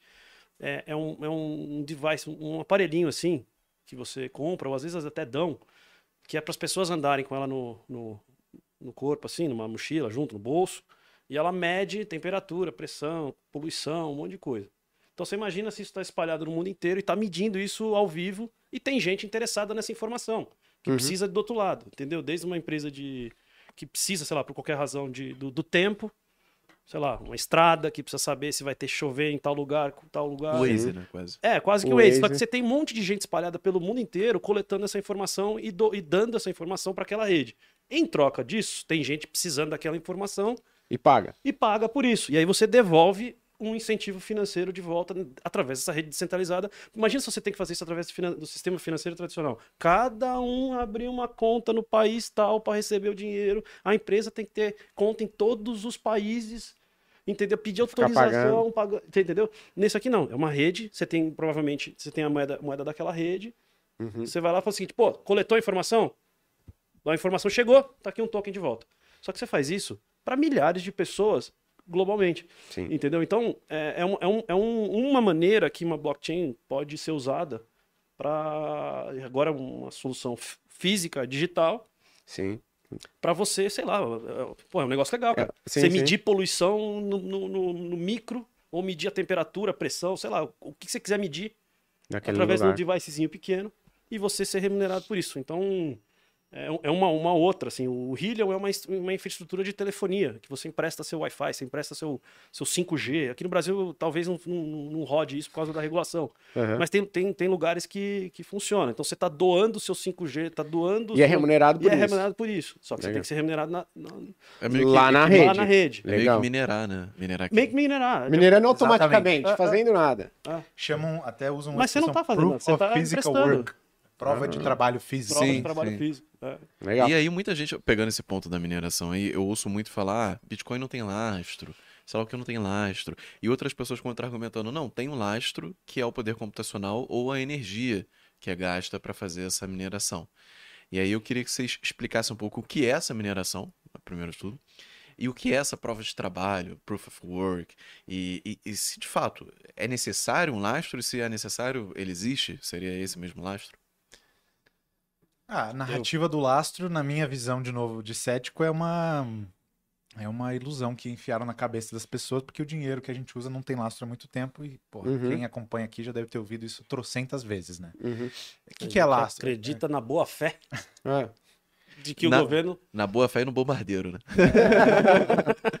Lastro originalmente, pelo menos da maneira como eu aprendi, significava algo pelo qual você pode converter, né? Então, pô, se o dinheiro tem lastro em ouro, você pode converter uma nota por um pedacinho de ouro. E aí vem a pergunta, né? O que é o lastro do ouro também, né? O que, que é o uhum. lastro do ouro, exatamente? É a aceitação de muitas pessoas, uhum. É um consenso social. Exatamente. Econômico. Exatamente. No final do dia, é, o consenso econômico é o, é o lastro final das coisas. Não né? é diferente do no caso do Bitcoin. É. Tá? Mas, mas, como é que. De, de novo, né? É, tudo novo. Tudo tá a teste. Tem que ter uma humildade intelectual assim. É, que eu jamais imaginaria que eu ia ser forçado a ter na minha vida. Uhum. para você entender isso aqui. Entendeu? É, tá sendo testado todo dia as interpretações, as visões. E a gente tá, conforme o tempo vai passando, principalmente no caso do Bitcoin, vai tendo alguma convergência do que as pessoas entendem aquilo na média. Uhum. Mas assim, o, o que, que eu acho que é o grande. Por que, por que, que como reserva de valor, e aliás, a gente, a gente mud, não é que mudou, mas a gente, a gente vem vendendo isso e, e falando que não é reserva de valor hoje. Bitcoin tem características de reserva de valor. Né? A gente acha, eu acho que Bitcoin vai ser interpretado no tempo pela sociedade como algo melhor que o ouro em ser ouro, em ser reserva de valor, pelas características que ele tem. É, mas nós estamos no caminho, esse caminho está sendo construído. Então você está comprando hoje a tese de Bitcoin? É, estou comprando uma reserva de valor emergente, com uma opcionalidade de tecnologia que a gente não sabe onde vai dar. Uhum. Porque o ouro não é uma tecnologia. O ouro é um bicho físico, dura muito, tem algumas características lá e, e mas ele tem outras coisas ruins. Então você está é, é, acreditando que mais gente nesse consenso social econômico Uhum. vai acreditar que o Bitcoin também é uma, é uma reserva de valor e você está comprando cedo. Tá? Então você está você tá, você tá apostando que isso vai acontecer no tempo, que mais gente vai entender que isso é, é uma reserva de valor melhor que o ouro.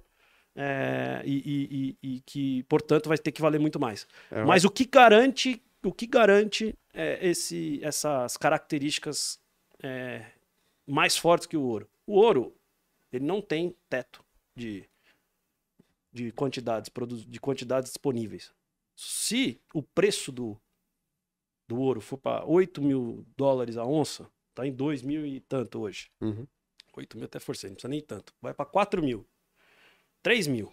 Vai criar incentivo financeiro para mineradores mundo afora a ligarem suas máquinas, ir lá nos, nas beiras de rio, ir lá nas montanhas, pegar terra, ficar chacoalhando Peneira. terra, peneira. e, cara, assim, quanto mais gente peneirar, mais ouro vai aparecer, tá? Cada vez mais difícil, cada vez está mais longe, as minas estão mais distantes, está mais caro, precisa de incentivo financeiro, precisa de processo industrial, tudo isso. Mas se você chacoalhar, dado o, o- o incentivo financeiro mínimo, você vai achar. Tá? E assim, a- a- o ouro cresce, se não me engano, a uns 2% ao ano, a quantidade nova. Tá? Uhum. O Bitcoin hoje cresce a 1,8% ao ano. O ano que vem corta pela metade, vai para 0,8%, 0,9% ao ano. Ou seja, a inflação do Bitcoin. par- Hoje ela está abaixo já da meta do Fed. Uhum. Meta do Fed é 2. Tá já, 1,8. já tá 1,8. O ano que vem, divide por 2 isso, vai para 0,8, 0,9 aproximadamente. Daqui 2028, divide por 2 de novo, vai para 0,4. Uhum. Aí 0,2, 0,1 e vai embora até zerar esse negócio. Né? Que é isso que vai garantir esse, esse, esse teto de 21 milhões. Então, assim, o Bitcoin só tem 20 milhões. As pessoas não entendem como isso funciona ainda direito. Que, e, e aí o lastro disso tudo, que eu acho que é isso. Essa rede, do jeito que ela foi construída, assim, ela tem um ajuste de dificuldade, que é um negócio genial. É, é que se, se Bitcoin vai para 100 mil dólares, pode tentar quanto quiser aí minerar a mais. Não aparece novo Bitcoin, entendeu? Durante uma janela de. Entrar um pouquinho no Technicase aqui. Durante uma janela de 14 dias, os ajustes de dificuldade acontecem a cada 14 dias. É, durante 14 dias vai sair mais Bitcoin. Tá? É, Porque vai ter mais gente minerando. é, o tempo de bloco vai, vai diminuir, vai sair mais. Cada bloco hoje sai a 6 6,25 Bitcoin. Só que chegou no ajuste de dificuldade, volta, volta para a velocidade média é, original de um bloco a cada 10 minutos. Tá? Então, assim, é, esse ajuste de dificuldade é o que faz é, criar essa, essa, é, Estabilidade, essa digamos. estabilidade. Ele garante que a oferta permaneça inelástica. Aham. É isso. Isso. E aí, você- na verdade, o que você está tendo é uma garantia computacional descentralizada. Que né? não é controlada por ninguém, que né? não é controlado por ninguém, que não pode mudar, que garante que só vai ter 21 milhões. E quanto, for- quanto mais tempo passa, mais pessoas entendem isso, mais pessoas acreditam que aquilo é aquilo mesmo. E aí o halving, e aí já voltando até pro ponto de Bitcoin, é, é, o halving, é, esse evento, é, ele lembra as pessoas de novo de que, ó, pessoal, 16 anos de vida já, já tem 99% minerado. Aí, putz, é mesmo, isso aí é, é 21 milhões mesmo. Mas é, é isso mesmo. Aí você vai ver, vai passar pelo halving, vai passar, aí deixa de, de imprimir novos bitcoins ali, ou de minerar mint- novos bitcoins, entra num novo regime, uma nova velocidade, aí as pessoas falam, putz, caramba, é isso mesmo. Vai ter o efeito, o efeito de, de- das pessoas é, acompanharem o assunto e lembrarem, né? Porque é, é- é o que eu falei, é um negocinho complexo, entendeu? Sim. Então.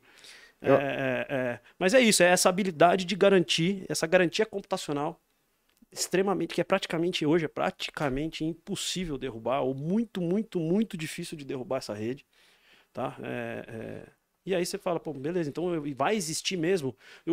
Para quem gosta aí de, de, de Bitcoin, eu, eu oscilo também. Uhum. É, eu, ultimamente eu tô bem bitcoinista, né? É, Bitcoinheiro, o pessoal gostou aqui. né?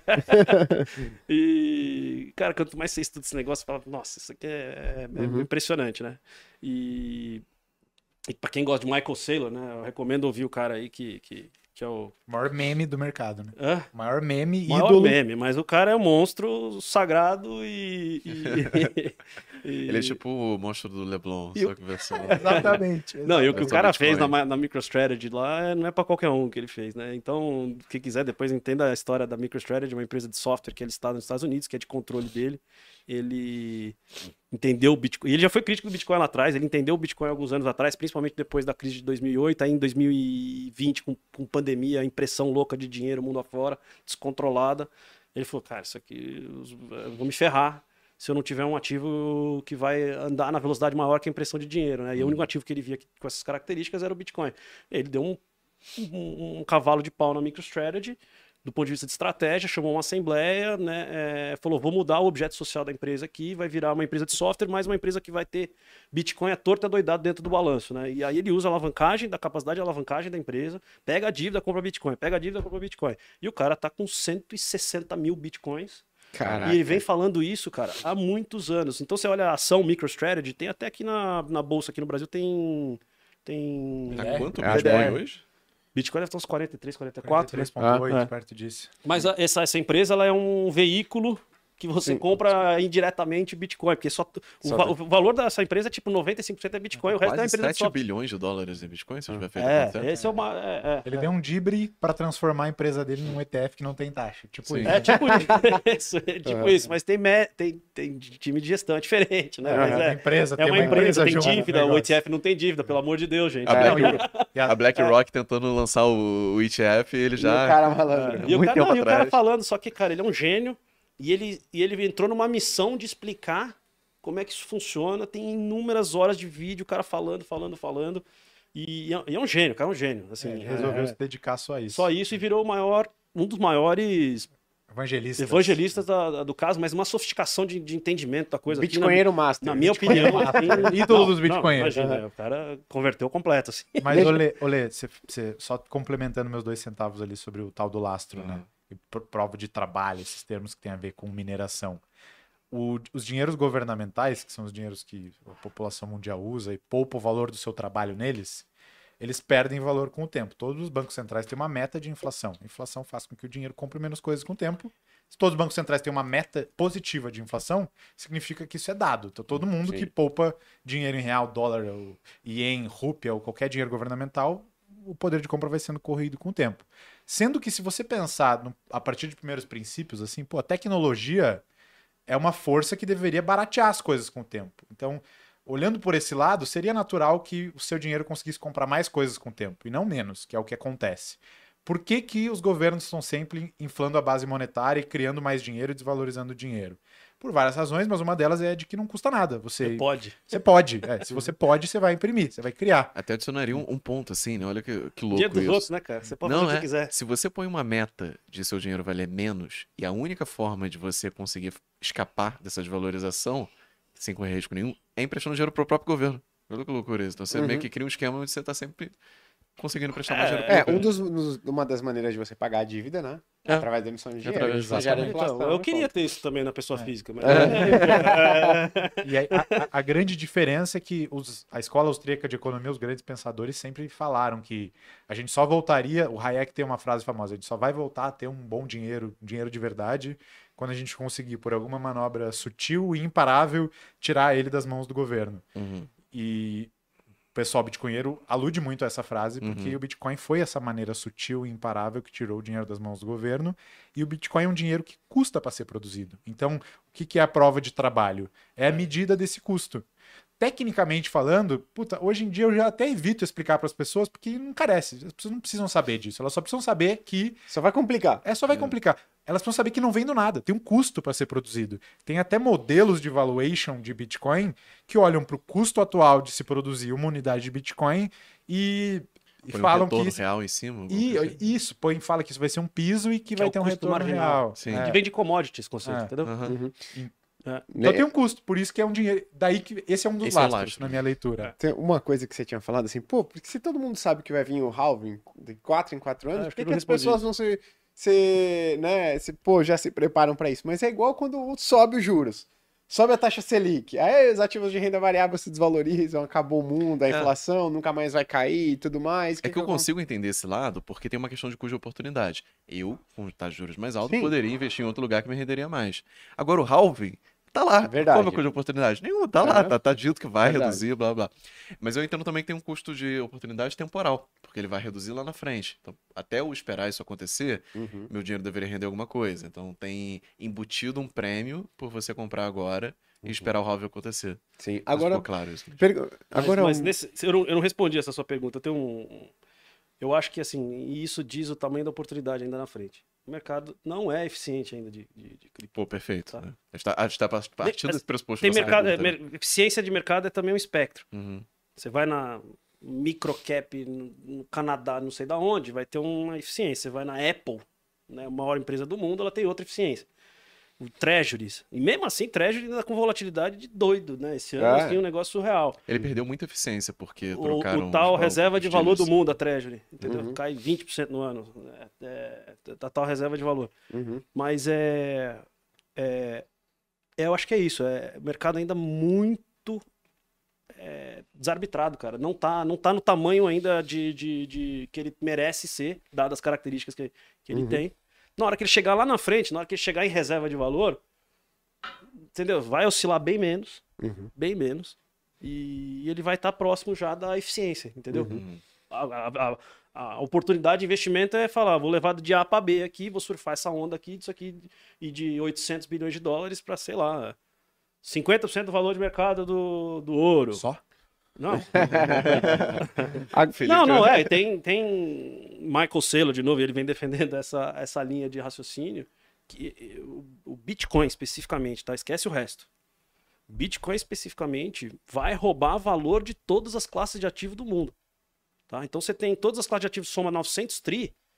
Vamos supor que não cresça isso, mas que não é o caso. Isso aqui cresce porque tem impressão monetária e impressão monetária faz nominalmente as coisas subirem de preço. É, o share, o pedaço de digital assets, o pedaço de Bitcoin em relação a esses 900 tri vai crescer e o outro, o resto vai entregar. Porque ele, ele, ele, ele é um ativo e, e a gente recomenda, um, eu, eu particularmente recomendo um texto que tem, é, que fala que o Bitcoin é um ornitorrinco. Né, que ele é um criador de categoria. O que, que ele é? Um mamífero? Não, é um pássaro? Um peixe? O que, que ele é? Uhum. Ele é? Ele é tudo isso. Se você olhar o ornitorrinco, ele é um bicho... Tem características de Tem todo característica mundo. de Retalhado, tudo. Não, né? é Ele sério, mas parece é- é- Pegando um pedaço de cada um. é, demora pra você, pra você clicar isso no, no, no Bitcoin, né? Então, ele tem característica de todas essas outras, de real estate, de, de commodity, de, de va- reserva de valor, de ouro, enfim. Então, ele, no tempo, vai se mostrar. E aí, a tese macro, macro, macro, me- me- bull, né? O bull case de. de, de- de- talvez eu, eu tô imaginando, o Felipe vai, vai concordar comigo aqui. É que virou a unidade de. Isso em, sei lá, 20 anos. Você vai. Tudo vai ser cotado ou Bitcoin. em Bitcoin. Tá? Mas Essa aí- é a tese. Aí é essa tese. É, aí É, ele transcende a reserva é. de valor e vira uma moeda, né? Isso. vira uma de moeda, conta. unidade de conta. Tipo uma ORV, então. É, por quê? Então não transaciona, mas é uma. Porque só tem 21 milhões, é um negócio fixo, duro ali. O resto, tudo, tudo, as quantidades vão aumentando em volta. Uhum. Entendeu? E aí, aí, aí, sei lá, sei lá, aí é tá 100 trilhões de dólares, ah, sei lá, eu não sei quanto. Eu é. vou, eu vou levantar uma Entendeu? provocação em Mas aí, é- a isso. aí não, precisa, não precisamos disso agora. Agora é o seguinte, vai subir, porque macro tá melhorando, porque vai abrir a tubulação que ele falou de, de mercado de capitais dos Estados Unidos, que é o maior mercado do mundo. Tem demanda, o mundo tá preocupado com uma série de coisas e tá vendo valor, e tem a especulação financeira que vem junto. E, cara, assim, é- é- é, tem pouco papel na. Pouco papel, tem pouco Bitcoin em circulação, as carteiras, aí você entra no on-chain, as carteiras que seguram há muito tempo só cresce, ninguém tá vendendo, você tem um free float e vai diminuir a oferta do halving no ano que vem, entendeu? Então, Uhum. essa tese curtinha assim é isso. A tese longa é acreditar nessas, nessas Em tudo isso que a gente tá tudo que a gente tá aqui. falando aqui por conta dessas características que ele tem. Deixa eu fazer só uma E até, provocação. até uma coisa, não, antes, a pessoa falando assim, ah, não é possível, cara, cara, que isso vai vingar, que a galera, meu, virou religião, não é possível, né? O Red colocou, o Rod Mas colocou. Tem um pouco, tem o que de religião? Amém. Mas, mas, tem. mas tem um ponto aqui, né? É, cara, se você tá tendo a BlackRock nos Estados Unidos, se ele lançando um ETF, não é algo que você fala assim, ah, tem muito que se provar ainda. Bicho, a BlackRock, quanto que a BlackRock tem sob gestão? Muito. Trilhões e tri. trilhões de dólares, 10 cara. De dólares você tá falando. E aí vão lançar um ETF onde? Nos Estados Unidos, de Bitcoin. Então não é algo que, ah, porra, não é possível que esse negócio aí vai pegar. Cara, já tá acontecendo. Assim, se você não entende, se você tá, pô, viajando muito, talvez seja a hora de você dedicar um pouco do seu tempo a isso. Por quê? Porque senão você vai parecer aquele cara naquela entrevista do- com o Bill Gates, naquele show à noite, dele questionando a internet e o Bill Gates tentando explicar de maneira básica o que, que seria a internet. Ele falou assim, pô, vai ser um lugar que você pode conversar com as pessoas. E o cara, tipo um telefone, todo mundo, É, esse vídeo dá a risada, gente aí o usa Bitcoin... comercialmente ele é- Não, é não. muito, muito Bom, né? Muito É, bom. pô, pô, então é algo que você vai poder ouvir, assim, assistir as coisas. Tipo uma televisão, todo mundo dá risada, o Bitcoin, eu, o Bitcoin é o Bill Gates. Não, cara, não é isso, né? Então, assim, pra quem não entende absolutamente nada, se você não entender o que é blockchain, cara, na boa, você não vai entender nada. E aí tudo pra você vai parecer, pô, os caras estão viajando. Talvez quem esteja viajando seja você, que não entende nada do que as pessoas estão falando, né? Do que era a internet lá atrás. Então, cuidado. Mas Eu, bem. se fosse você que não tá entendendo absolutamente nada, acho que assim, pô, vale a pena você dedicar um tempinho, sabe? E aí até seria legal vocês indicarem livros e materiais para pessoa que não entende absolutamente nada, que ela possa conhecer, pô, de maneira superficial, porque às vezes a gente já tá muito nesse mundo. E cara, e de fato, a gente traz conceitos aqui que estão no nível 2, 3, 4, 5, né? E qual seria um material que a pessoa consiga entender, que seja no nível 1? Guarda sua provocação aí que eu vou querer ouvir depois. É. Nível 1, cara, eu poderia dar 200 milhões de dicas aqui, mas nível 1, 1, 1, vou indicar e sugerir aqui o livro do meu amigo Fernando Urrich, A Moeda na Era Digital, que foi o primeiro livro sobre Bitcoin no Brasil. Uhum. E uma coisa que eu gosto de falar é que o, o maior, o melhor, o mais rápido, sempre muda. Todo Uhum. ano surge um maior, melhor, mais rápido, mas o primeiro não muda, né? Uhum. A história não apaga.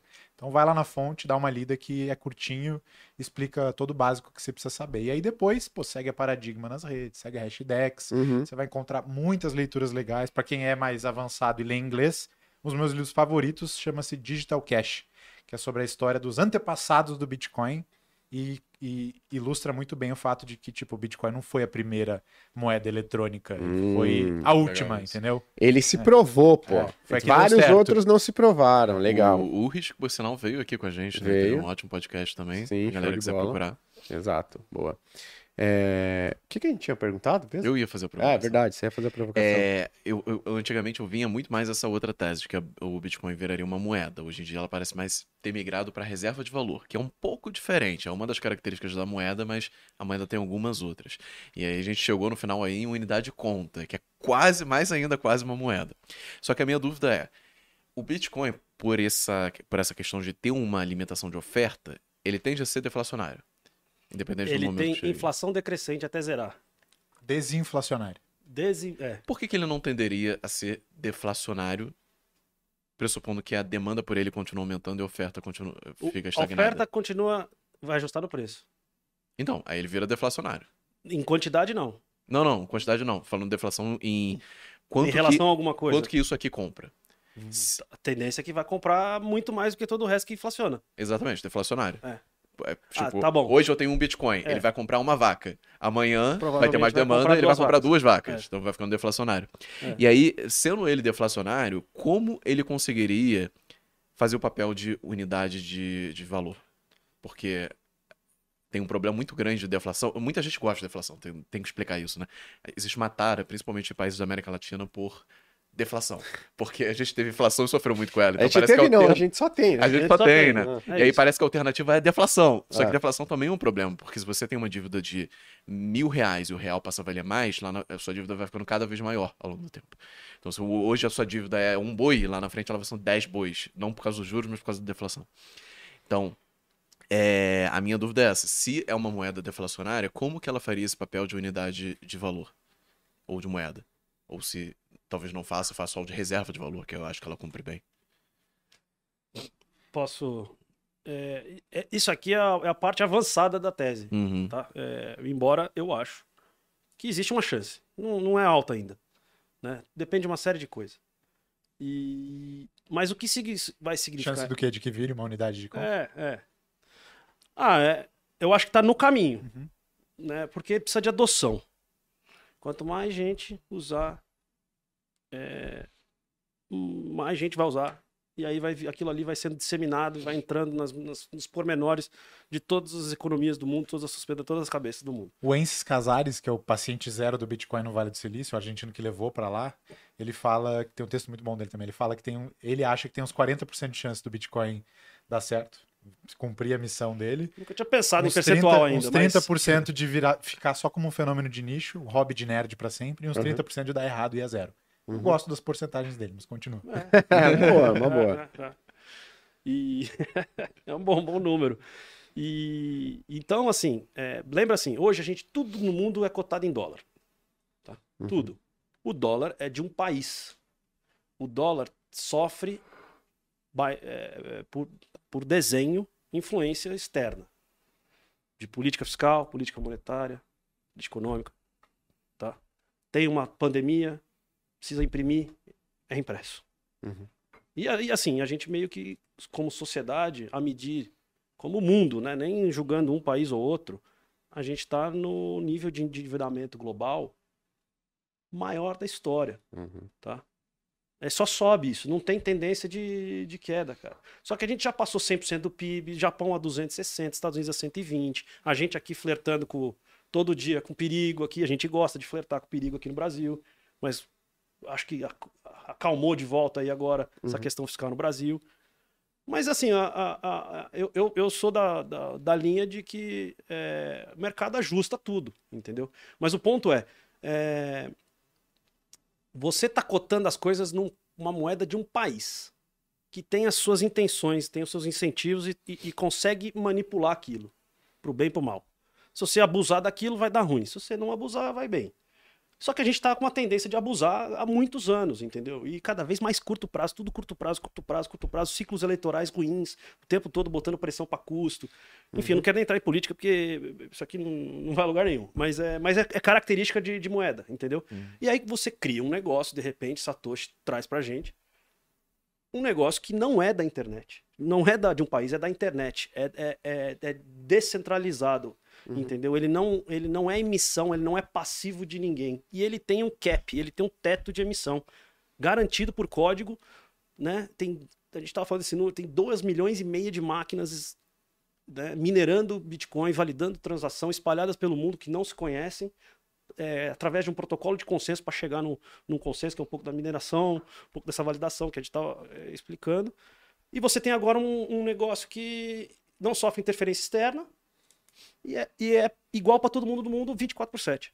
Então, assim, com essas características, é, é, o, o Michael Saylor fala isso, que, que, que, que talvez a humanidade tenha achado um ativo de duração infinita. Né? Ou de muita, muita duração. Se a gente passar daqui 200 anos, nós vamos chegar lá, olhar o Bitcoin e tá igual. Uhum. Se você pegar o dólar, vai ter quadrilhões de dólares. Não sei nem o número que vai ter real, então vai ter muito mais. Peso argentino, se não, assim, Se, se esse é, bom, sim, é, vai, vai a zero. Tendência a zero, por quê? Porque pode imprimir. E Uhum. tá controlado por pessoas. Aqui não. Pessoas não interferem naquilo, não conseguem. Então, essa característica aqui, de, essa rigidez do Bitcoin, pode ser que o mundo vai caminhando, vai falar, cara, eu quero saber quanto custa meu apartamento em Bitcoin. Quero saber quanto vale meu carro em Bitcoin. Você vai transacionar em dólar, você vai transacionar em euro, em real, em peso, o que for. Você vai fazer a conversão, né? Mas, cara, quanto é que tá valendo meu apartamento em, em Bitcoin? A- É, é, quanto que tá valendo o carro aqui? Quanto que eu paguei aqui ali de tanto? Porque é aquele negócio rígido que não muda as quantidades. O resto, tudo em volta muda. Uhum. Entendeu? É finito. Esse que é, o, esse que é um, um- um- um pouco da, da teoria mais. Aham. Essa tese de longo Dissemi- prazo, assim, do, do, do- Bitcoin, né? Então, voltando ao ornitorrinco, ele tem essa característica de, de- de reserva de valor. Ele tá olhando o ouro agora, nesse Uhum. primeiro momento. Ele é uma tecnologia também, que a gente não sabe onde pode parar. Normalmente, tecnologia cria novos mercados. A gente já tá vendo uma série de coisas acontecer na Uhum. rede Bitcoin com, de novidade. É, aí depois ele vai falar, pô, virou o Global Settlement Layer, né? O camada global de liquidação de grandes transações, pode ser que seja isso. E quem sabe vai parar no, sei lá, num banco central aí, até Sim. Roberto Campos. Vai acontecer. vai- Não, não A vai gente- dar tempo, acho, pro Roberto Campos, mas vai É, é, não, não, pra ele com certeza O- não. Mas o que o Bitcoin precisa de uma coisa para virar uma unidade de conta global: tempo. Uhum. Tem Não É. sei se era o Mises que falava isso, mas que o dinheiro, um dinheiro não nasce dinheiro, né? O ouro demorou 5 mil anos para, Uhum. sei lá, alguns milhares de anos para que a, inf- a informação sobre todas as propriedades dele se difundisse, as pessoas chegassem num consenso e se adaptassem e se acostumassem a usar ele da- de- é, como uma reserva de valor. O Bitcoin, ele começou como um colecionável digital, ele evoluiu para ser um, tanto que nem tinha valor no começo, né? Sim. Ele evoluiu para ser uma reserva de valor, ou seja, um caráter especulativo alto, as pessoas portando por longos períodos de tempo. Ele está começando a se tornar cada vez mais um meio de troca, com comércios aceitando e as pessoas eh, se ligando que dá para usar. E com o tempo, eh, o- se ele continuar essa jornada, ele pode amadurecer e virar uma unidade de conta. Lá atrás, a volatilidade do Bitcoin era muito maior do que é hoje. E a volatilidade é uma medida de incerteza, né? Conforme o bichinho foi crescendo, a volatilidade foi diminuindo, e isso tá, tá casado, tá entrelaçado com essa trajetória evolutiva, porque precisa ter muito pouca volatilidade para poder ser uma unidade de conta confiável, né? Perfeito. Então vai demorar tempo, mas já está acontecendo. As pessoas ainda se assustam com a volatilidade, mas, gente, há, há cinco anos atrás a Era volatilidade muito era muito Era maior. muito maior. Há 10 anos atrás era muito Inclusive, esse maior. ano foi meio patético, né? Ele ficou. Foi um Parado. mais estáveis. ficou relação parado. a todo o resto que tava balançando muito. Uhum. Tem um, um economista que chama George Gilder, se eu não me engano, e tem um livro dele que é a Teoria Informacional do Dinheiro. E ele aborda o dinheiro como um veículo de informação. Então, o dinheiro para ele é um negócio que comunica através do tempo, das gerações, as experiências empreendedoras que deram certo e as que deram errado. Uhum. Legal. É, é um, o- se várias pizzarias vendendo pizza de calabresa existem aqui em Alphaville, mas nenhuma vende é, pizza de abacaxi, todas fecharam, e as de- que vendem pizza de calabresa estão ricas, os donos estão ricos e estão investindo em mais pizza de calabresa, pô, tem uma informação aí sobre a preferência de consumo do pessoal nessa área, que o dinheiro está, de certa forma, carregando ao longo do tempo. E um dinheiro, sob essa abordagem, para ele ser um dinheiro bom, um dinheiro que perdura, que as pessoas querem usar, ele precisa ter o mínimo de ruído possível. O Elon Musk fala disso Uhum. também. E o que, que é ruído? Pô, ruído é influência de política fiscal na- no valor do seu dinheiro. É, o- é- é a influência do humor do presidente americano no quanto de dólares que existe. Então, o Bitcoin é um dinheiro com o mínimo de ruído possível. E Uhum. com o tempo, se ele sobreviver, ele vai continuar nessa trajetória de amadurecimento. Perfeito. Agora falando um pouquinho em termos de pô, o potencial que vocês enxergam pro ano que vem, vocês chegam num determinado valor, porque assim, vocês comentaram que, cara, não existe um consenso, mas eu queria saber se na cabeça de vocês existe um modelo lá dentro, porque, pô, valuation é isso, né? Dependendo das premissas que você coloca, você pode chegar em valor diferente. Então tem gente que tá comprando uma ação, tem, pô, analista de ação muito bom que tá comprando uma ação, e tem um outro analista de ação muito bom, muito competente, com décadas de experiência, os dois que Fazendo estão a mesma coisa. vendendo, exatamente, só que está vendendo aquela ação. Então, porque os modelos deles, as premissas são diferentes. No caso, vocês têm um modelo, vocês chegam num valor estimado ou no range para o ano que vem, ou para 2024, 2025, para o Bitcoin? Eu- Eu, eu tenho. Mas vai lá, Não, eu não, não, falei não, bastante na última saber. É, é, agora você foi quero saber seu convicto agora. aqui. Nunca falhe o primeiro número na negociação. Né? Aquela, aquela aproximação, aquela boca de jacaré, né? Fala, "É, tá entre mil dólares e duzentos mil dólares. Fala o dólar depois pra gente. Não, mas vai lá, vai lá. Eu falei bastante na última Cara, rodada. aí. O... Eu, pessoalmente, é...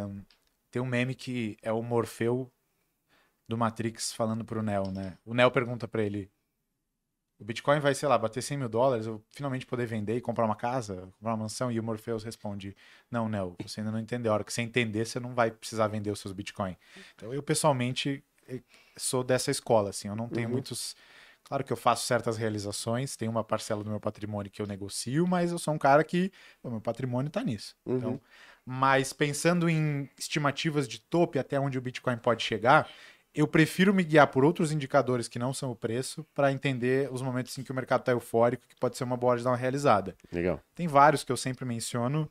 É, um deles é o MVRV, que se vocês jogarem no YouTube aí vai ter vários vídeos de eu explicando, com o Perini, até com os meninos aqui. E, pô, tem vários outros indicadores que são mais meméticos que você pode usar também. Um que é muito fácil de você conferir, que foi muito útil nos dois últimos ciclos, é o gráfico dos apps mais baixados na App Store. Quando a Coinbase chega em primeiro, bicho, vende. Aham. tá? Agora deve estar em 150, 200. Uhum. Coinbase é uma exchange americana, né? A Então- maior. É a maior. Então tem vários indicadorzinhos assim que pra mim são mais relevantes do que uma estimativa de preço, porque eu já fui enganado pelas minhas, tipo, pelo, pelo mercado nas minhas estimativas muitas vezes. Uhum. No começo, na, na- no, no Ether, lá valia, sei lá, 4, 5 dólares. Comprei um monte de Ether a 7 dólares. Fui, pensava, fazer comparação com o market cap da Apple. Puta, pode chegar 300 dólares no melhor dos casos. Hoje o negócio tá 2.500 dólares Uhum. e segue subindo. Uhum. Então, se, tu- se quiserem muito uma ideia de preço, dá pra gente olhar para os ciclos anteriores, nos últimos dois ciclos.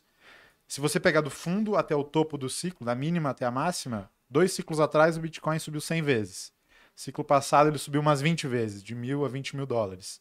Nesse ciclo vai subir menos, né? O negócio tá maior, a volatilidade está diminuindo, então não vai subir. É muito difícil que suba 10 vezes nos próximos anos. Aham. Mas assim, umas 3, 4, Que já é muito relevante, que né? já é bastante, é, pode fazer sentido. Então, sei lá, acho que a casa dos 100 a 200 mil dólares, que eu sei que é um range enorme, Aham. é uma zona que eu tô confortável de olhar e falar, pô, deu, É, é que não é que 100 a 200 mil dólares para um ativo que tem a volatilidade que ele tem, não é. A gente Não não, é tão tá falando de uma- um intervalo de confiança até Razoável. é razoável, Porque- né? Exato. É. Boa, mas ah, e você, Pedro? É, o. o- A gente, assim, eu, eu não, tem, mo- não tem modelo único, né? Primeiro que Bitcoin não gera fluxo de caixa, então, assim, é um Uhum. é valor relativo. E, e- e- e, então, esse é o jeito de, de, de olhar. É, a gente tenta olhar por vários ângulos, assim, né? Aquela história lá de palpar um, um elefante de olho fechado, vai, é, até você chegar e concluir olhando por vários ângulos, assim, de olho fechado, que aquilo ali é um elefante mesmo, né? Então, é, nós tem- a gente tenta olhar por, por- por uns, uns quatro, cinco ângulos diferentes, assim, e sempre tentando checar um contra o outro. Eu gostei dessa ideia aí de ver o, os apps aí do, do, do- do Coinbase. Eu nunca tinha ouvido essa, essa é boa. Mas isso aí é para medir temperatura de, de, de, de mercado, né? Para temperatura de, de, de- de demanda. Lembrando, né, como a gente começou no começo da conversa lá, é, eu acho que no curto prazo ele tem uma reação, ele reage muito a macro e liquidez global. No longo prazo vai reagir a adoção e utilidade. O que ele está medindo aqui é se está tendo adoção de alguma Uhum. maneira. Gente baixando a aplicação é um jeito de o, o site da o app da Coinbase é um jeito de medir é, interesse, Uhum. né? É, mas a gente tem, tem técnico, tem gráfico, a gente olha algumas coisas, algumas métricas on-chain para ver se está tendo atividade na rede, né? Você consegue medir isso, que é um negócio super legal. E, e- e- e- tem tido nos últimos, só um parênteses aqui, tem tido no, ulti- último ano uma aceleração de atividade na rede do Bitcoin. Significa mais gente mandando Bitcoin, mais gente registrando transação naquela rede, né? Porque teve os inscriptions, teve Casos os BR, de uso novos, casos, né? de, casos de uso novo, que a gente nem, conver- nem, nem conversou aqui, acho que nem precisa para tese aqui a gente entender essa outra vertente aqui. Mas é que é, é- é uma, uma rede blockchain ela vem de espaço em, em bloco, né? É, O produto é um, dela é, é, esse. um, é um real estate, cara. É um pedaço Uhum. de, de, de, de, Uhum. de terra digital ali para registrar uma transação que vai ser imutável. Nunca mais aquela transação vai sair daquele registro ali, entendeu? Então, é, é, mas o ponto é, é putz, uma das coisas de, de, para olhar, é, a gente usa essa- esse slide comercialmente, é um slide de classe de ativo. Ah, o que, que aconteceu com o S&P, o que aconteceu com o ouro, o que aconteceu com o emerging markets, o que aconteceu com o treasury, o que aconteceu com... É, um, é, um, é uma tabela periódica. E aí você olha essa tabela, na hora que você com- compila e inclui Bitcoin, é, é, muito, é muito interessante. Desde que existiu, o, desde que foi criado o Bitcoin, ele é ou a classe de ativo que mai- melhor performou ou a pior. Uhum. Né? Não tem... Ano a ano, né? É, ano a ano, ano a ano, exatamente. Então, e, aí tem um. Teve um perfil, né? Aquela coisa, né? Olhar passado tem um pouco de. Te informa, mas tem que tomar um pouco de cuidado também. Mas é assim, ele teve um perfil de assim, três anos de alta, um de queda. E os três anos ele foi a melhor classe de ativo e o ano de queda a pior. Aí, três anos de alta, um de queda. Três anos de alta, um de queda. Nós estamos no primeiro ano de alta. Então, esse é um, esse é um, um ponto. Um outro ponto que a gente olha é o que, que aconteceu no halving é, passado. O Felipe também já comentou um pouco disso. Tem um comportamento lá. É, é, é, 500 dias antes, 500 dias depois. A gente compila isso e olha lá e fala, putz, vai subindo até chegar ao halving. Depois do halving, o negócio decola. Decolou nos passados, cada um. Você tem que levar em consideração e tem que checar o tempo todo com o tamanho da coisa, porque senão vai tudo pro infinito, né? Não é um. Uhum. um- um- nós já estamos 800 bilhões de dólares, entendeu? Então. É, é, é, e é um pouquinho do que eu comecei no, no- no- no- Essas redes, elas têm um crescimento acelerado no começo, depois vai, vai afunilando assim e vai diminuindo essa taxa de crescimento. Mas nós ainda estamos numa, numa fase acelerada de crescimento, que é a fase agora adoção institucional. Aí tem uma análise qualitativa para fazer disso aqui, que é um pouquinho do que a gente está falando assim. Tá tendo adoção? Mas como é que a gente mede isso? Porra, aí você vê. É, regulações mundo afora avançando, novos produtos em todos os mercados do mundo sendo, sendo ofertados, o mundo tradicional se abrindo para aquilo, porque a gente precisa desse fluxo gigante agora. É, é matemático agora, entendeu? O negócio já tem 800 bilhões de dólares. Precisa mais gente entrar para isso aqui subir, Uhum. entendeu? É- é- é- é- ele não gera caixa. Uhum. Então ele precisa de novos, novos compradores, pessoas interessadas naquela tese. E, e, e tá acontecendo isso. E aí é, o que a gente fala, fala o seguinte, pô, mas porra, 800... E, e é isso que tá subindo 160, né? É, a gente vem batendo nessa tecla o ano inteiro, pessoal. A gente soltou um relatório, vale pegar no site aí de... de, de- nossa, ele é um relatório macro barra tech, que a gente chama de... de é, é, uma, uma oportunidade geracional que a gente está vendo na frente. Né? E, e- e são tendências seculares que estão lá ainda da tecnologia, né? com, com características de crescimento acelerado. Então você tem um canalzão assim, e, e- e você tem os movimentos cíclicos dele. E, e- esse ano de 2023 se mostrou que você está no low do ciclo e dentro de um canal de alta gigante, assim, de, de longo prazo, que a gente acha que não quebrou, pelo contrário, foi reforçado, né? Uhum. E inclusive a limpeza de tudo que aconteceu, FTX, Terra Luna, Celsius, Voyager, todas as bagunças que aconteceram em, em cripto, específico de cripto em 2022, foram, tipo, acabou, passou, limpou. E o que ficou, ficou melhor, ficou mais forte, entendeu? Esses eram aventureiros, eram pessoas que não, não faziam controle de risco, que eh, abusavam de, de boa vontade, tinha má fé envolvida. E acontece dentro, dentro de, de, de, de um ciclo de, de, De um mercado emergente. de um né? mercado emergente. Exatamente, acontece, cara. É, é, é que é dureza sofrer, né? E como ainda é um negócio de volatilidade alta, Uhum. Porra, a queda é, é bruta, né? Pra, pra padrões lineares, né? Tá, mas Então- você não vai escapar dessa. Tô suando frio É. de ansiedade pra saber o seu número. É, Não, eu, eu, eu- eu não, então, a gente, a gente, eu, eu não, é muito difícil cravar um, num ano, tá? Mas o que a gente vê é que você tá no low do ciclo de um canal de exponencial que pode ir é, em dois, três, quatro anos voltar para algo como 200 mil dólares, cara, entendeu? É, é, Só que só vai acontecer isso se entrar essa bazuca de dinheiro do mundo institucional. E, pelo que tudo indica, Isso vai acontecer. Vai acontecer. é, pelo o mercado americano, o maior mercado do mundo, está se abrindo de- finalmente. E além disso, aí, aí já entrando na importância desse, desse, desse ETF nos Estados Unidos. Os Estados Unidos é o maior mercado de capitais do mundo. O SEC, ela, ela é formadora de opinião para reguladores mundo afora. É, essa discussão de, de ETF, existe, é que existe o ETF de futuros de Bitcoin nos Estados Unidos, tá? Mas é um produto ruim Uhum. muito caro, e, e, e- você não detém o ativo, você detém um derivativo. Ele, ele é caro de carregar e ele não, ele não atraiu muito, muito, muito interesse. O mercado todo falando, não, eu preciso do spot, eu quero ter o ativo dentro do, do, do envelope ETF, né? E, e essa discussão ela, ela é uma discussão longa de, de vários assuntos, desde manipulação de mercado, da, da qualidade das bolsas, é, é, se o produto estava pronto, enfim, tem uma, tem uma, tem uma, uma série de discussões Uhum. aqui que maturou, né? E chegou ao ponto que agora, assim, não- a gente fala de BlackRock por ser a maior do mundo, famosa e tal, mas são 12 ou 13 pedidos de, de ETF, Uhum. tá? Então você tem Fidelity, você tem a ARK, você tem Franklin Templeton, você tem um monte de gente gigante, gigante, tudo, tudo pessoal da casa de Tri, é, Querendo lançar o ETF, né?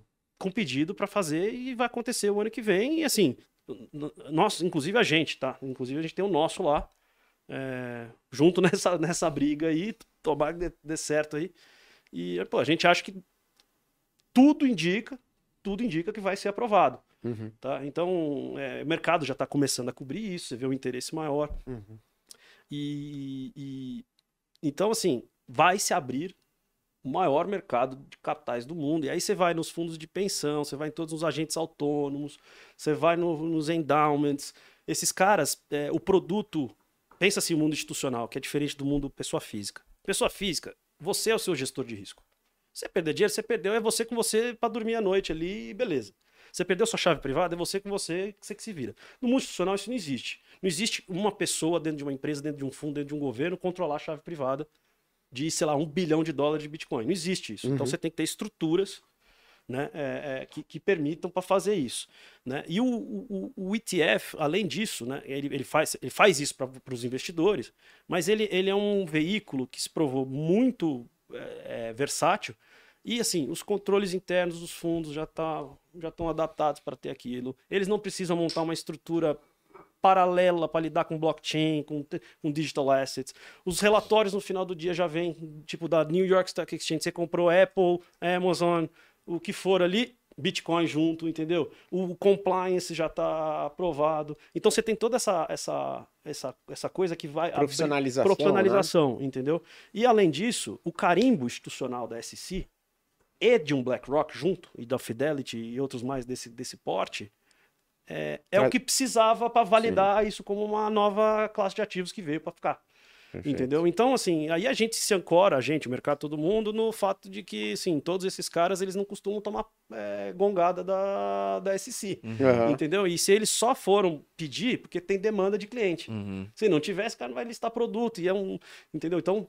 É, e, e agora chegou a hora, entendeu? Então é, é aproximadamente, sei lá, no primeiro TRI deve acontecer, Sim. na nossa opinião. E, e aí deve- você vai abrir a maior tubulação possível, E entendeu? uma, uma dúvida que eu tinha em relação a Só, ETF. só até pra falar. Com a gente- demanda. A gente não tem muito tempo, porque depois vai ter a gravação de outro podcast. Não, só um segundinho, rapidinho. É, onde fica custodiada, né, cinco segundos, onde fica custodiada é, as criptomoedas do- dos ETFs da Hashdex e da lá fora também, não sei se você tem conhecimento. A gente, a gente contrata custodiante, não temos nenhuma chave privada com a gente. Aham. pelo- Tá aqui, ó. Tá aqui. cara tira do bolso. né? Esse sou eu, Mas no começo- totalmente bobão com o negócio aí. Cara, não, mas essa pergunta vale ouro, porque no começo muita gente tinha essa dúvida. Isso Nossa, devem perguntar até hoje. É, ainda tem. pergunta E, até hoje. e- e pergunta excelente.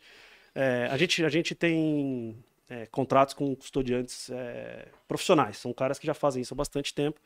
Então a gente tem a própria a Coinbase, que é a, que é a maior exchange dos Estados Unidos, tem um braço apartado chamada é, é, Coinbase Custody, né? Que, que, que tá lá, tá com eles, eles têm processo de, de, de controle dessas chaves, tem seguro, tem Uhum. é um negócio testado há bastante tempo, atrás de uma empresa que foi listada na Bolsa de Nova York. A Uhum. gente tem a BitGo e a gente tem a Fidelity Digital Assets. Uhum. Fidelity, Fidelity, Da das maiores gestoras do mundo, também tem o braço de Digital Assets já há bastante tempo.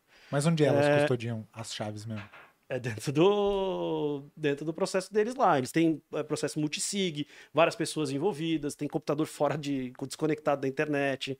É, Uhum. é, vale um. é, é, vale Um um, episódio. pod- episódio inteiro para Só como é que para custodiado. como é que funciona a, a custódia. Mas a, a principal mensagem é, é, não tá com a gente, não tá com, com os, Ou com uma pessoa. com uma né? pessoa, com o holder de, do, do- o, o emissor do ETF, tá com o custodiante profissional, com seguro, tudo isso aqui que eu tô falando. Que não é uma novidade, ele testado. faz esse trabalho hoje, normalmente. Normalmente, né? é. Um jeito gente. que é muito diferente da maneira como pessoas físicas usam Uhum. wallets. É, em aham, dia, é, né? Tem um. A galera às vezes fala da BitGo, que é uma das grandes custodiantes, que tem até bunkers na Su... Não sei se são eles ou dos gêmeos Winklevoss lá, mas que tem bunkers na Suíça que foram usados na Segunda Guerra, que os caras compraram É. e eles, tipo, tem servidores lá dentro que custodiam algumas das chaves. Caraca. E processo, tem o processo, tem, porque tem o processo de, de- que envolve as pessoas. Uma vez você guardou a chave é uma coisa, mas depois pra você destravar o acesso àquela chave é uma outra coisa, que envolve pessoas, tem troca de gente, troca de, entendeu? Tem todo um Uhum.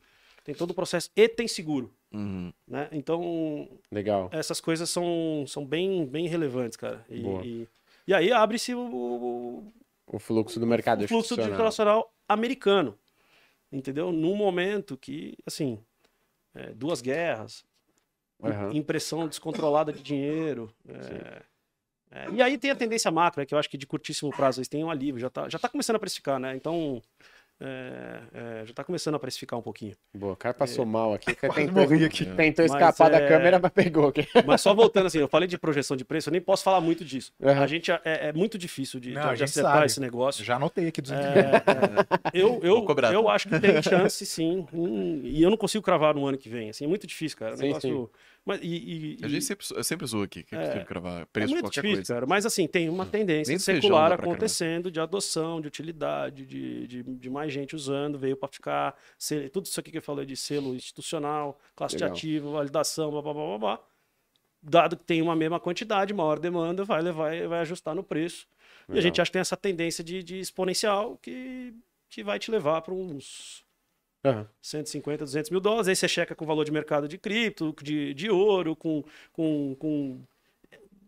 Esse é um dos jeitos, né? É, Sim. e com- Agora, mas assim, eu preciso fazer uma pergunta que a gente precisa terminar aqui, senão o John vai co- cortar a gente aqui ao vivo. Vou fazer uma, uma última pergunta aqui para vocês dois, a gente precisa ser breve.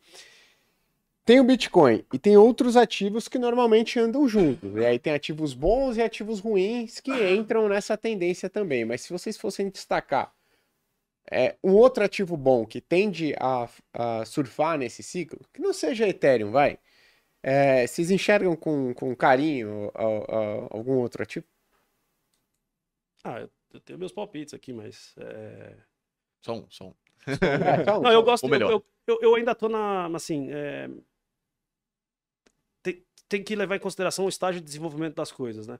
E, e depende do seu apetite de risco também, obviamente. Perfeito. Tem né? risco, né? É, não, bastante. Aham. E, então, assim, eu ainda tô focado nas, nas plataformas de contrato inteligente, porque a gente está ainda para ver o que, que novos casos, you know, é, de casos de uso lá acontecendo, tá? Uhum.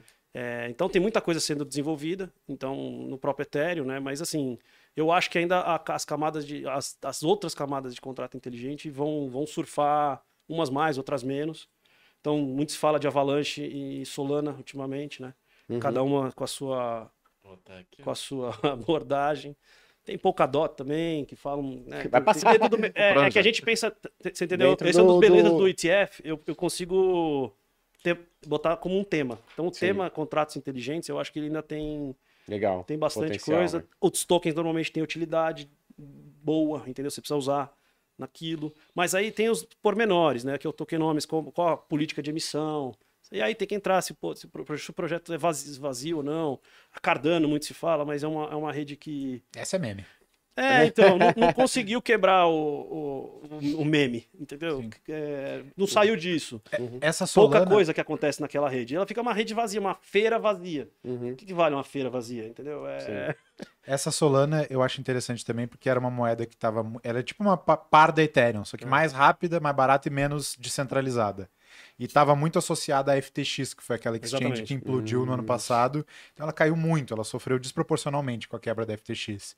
E ela tem subido bastante também, porque o pessoal viu que ela não morreu com a Sim. quebra da FTX. Então ela é uma blockchain, é uma criptomoeda parecida com a Ethereum, que tem entregado uma performance melhor ainda que a Ethereum. É uma legal de ficar de olho. Legal. Lá na plataforma da Paradigma a gente montou até uma cesta de moedas só do ecossistema da Solana, Uhum. que tem um beta maior ainda, né? mais volatilidade ainda. Inclusive, Caraca. eu adoraria se vocês colocassem um tutorial de como que eu compro, porque Ah. eu fui na Binance não tinha. A maioria não tá na Binance porque são moedinhas menores, né? Que, tipo, ainda quando lista nessas grandes corretoras, o, o, o upside vai se esgotando, né? Mais gente Sim. vai acessando. E então acho que é uma legal olhar para esse ecossistema aí agora, e daí no auge da euforia, que se Deus quiser vai vir ano que vem, 2025. já tem, É, já tem alguns sinais. Aí já. vocês esquecem os modelos quantitativos e aquele cartesianismo e começam a olhar para meme coin. Com cuidado, porque é um negócio de curtinho prazo, mas assim, Doge, Shiba, Pepe, a hora que tiver tudo eufórico, Esse vão ser as que mais é- vão subir. Legal, interessante. Boa. Pessoal, se a galera quiser continuar acompanhando vocês nas redes sociais aí, como é que encontram? Arroba Felipeter, F-E-L-I-P-E-T-H-E-R, tipo Ether mesmo, lá no Instagram, e arroba paradigma.education. E aí deixa uma recomendação aqui de um material que a gente publicou recentemente, Ah, a quarta primavera do Bitcoin, pra você entender essa dinâmica dos ciclos é, do Bitcoin e por que, que a gente está na primavera agora, que é a estação que antecede o verão. A gente acabou de publicar. Esse aqui tem o mesmo título, Primavera no Bitcoin, é de 2019. Pra vocês verem que a gente está com essa tese já faz tempo. 2019 também precedeu grandes altas. Então, não deixa passar a oportunidade dessa vez.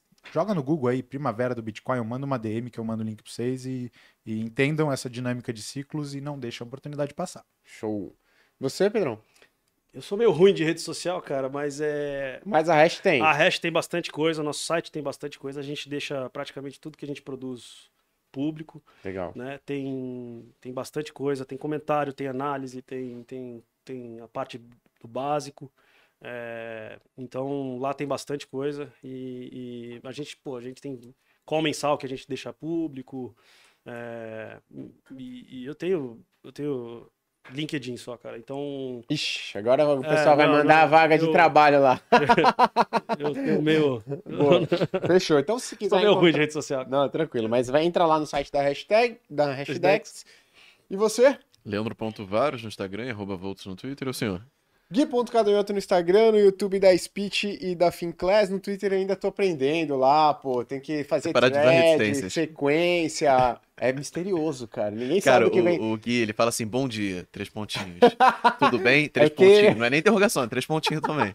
Ele não consegue, ele não se contém. Parece é- que ele é- tá, é tipo, tíbia, cara, é fazendo assim, sabe? É é Lamentando. tíbia. Vamos no japonês. Boa, mas é isso, pô, pessoal, agradecer a presença de vocês mais uma vez, muito legal o papo. Fica o, o, o convite aí para uma próxima, né? Quem sabe já com o Bitcoin na casa dos 60, 70 mil dólares ali. Mas enfim, muito obrigado pela participação. Obrigado pela, pela sua participação. Abraço, até a próxima. Tchau, tchau.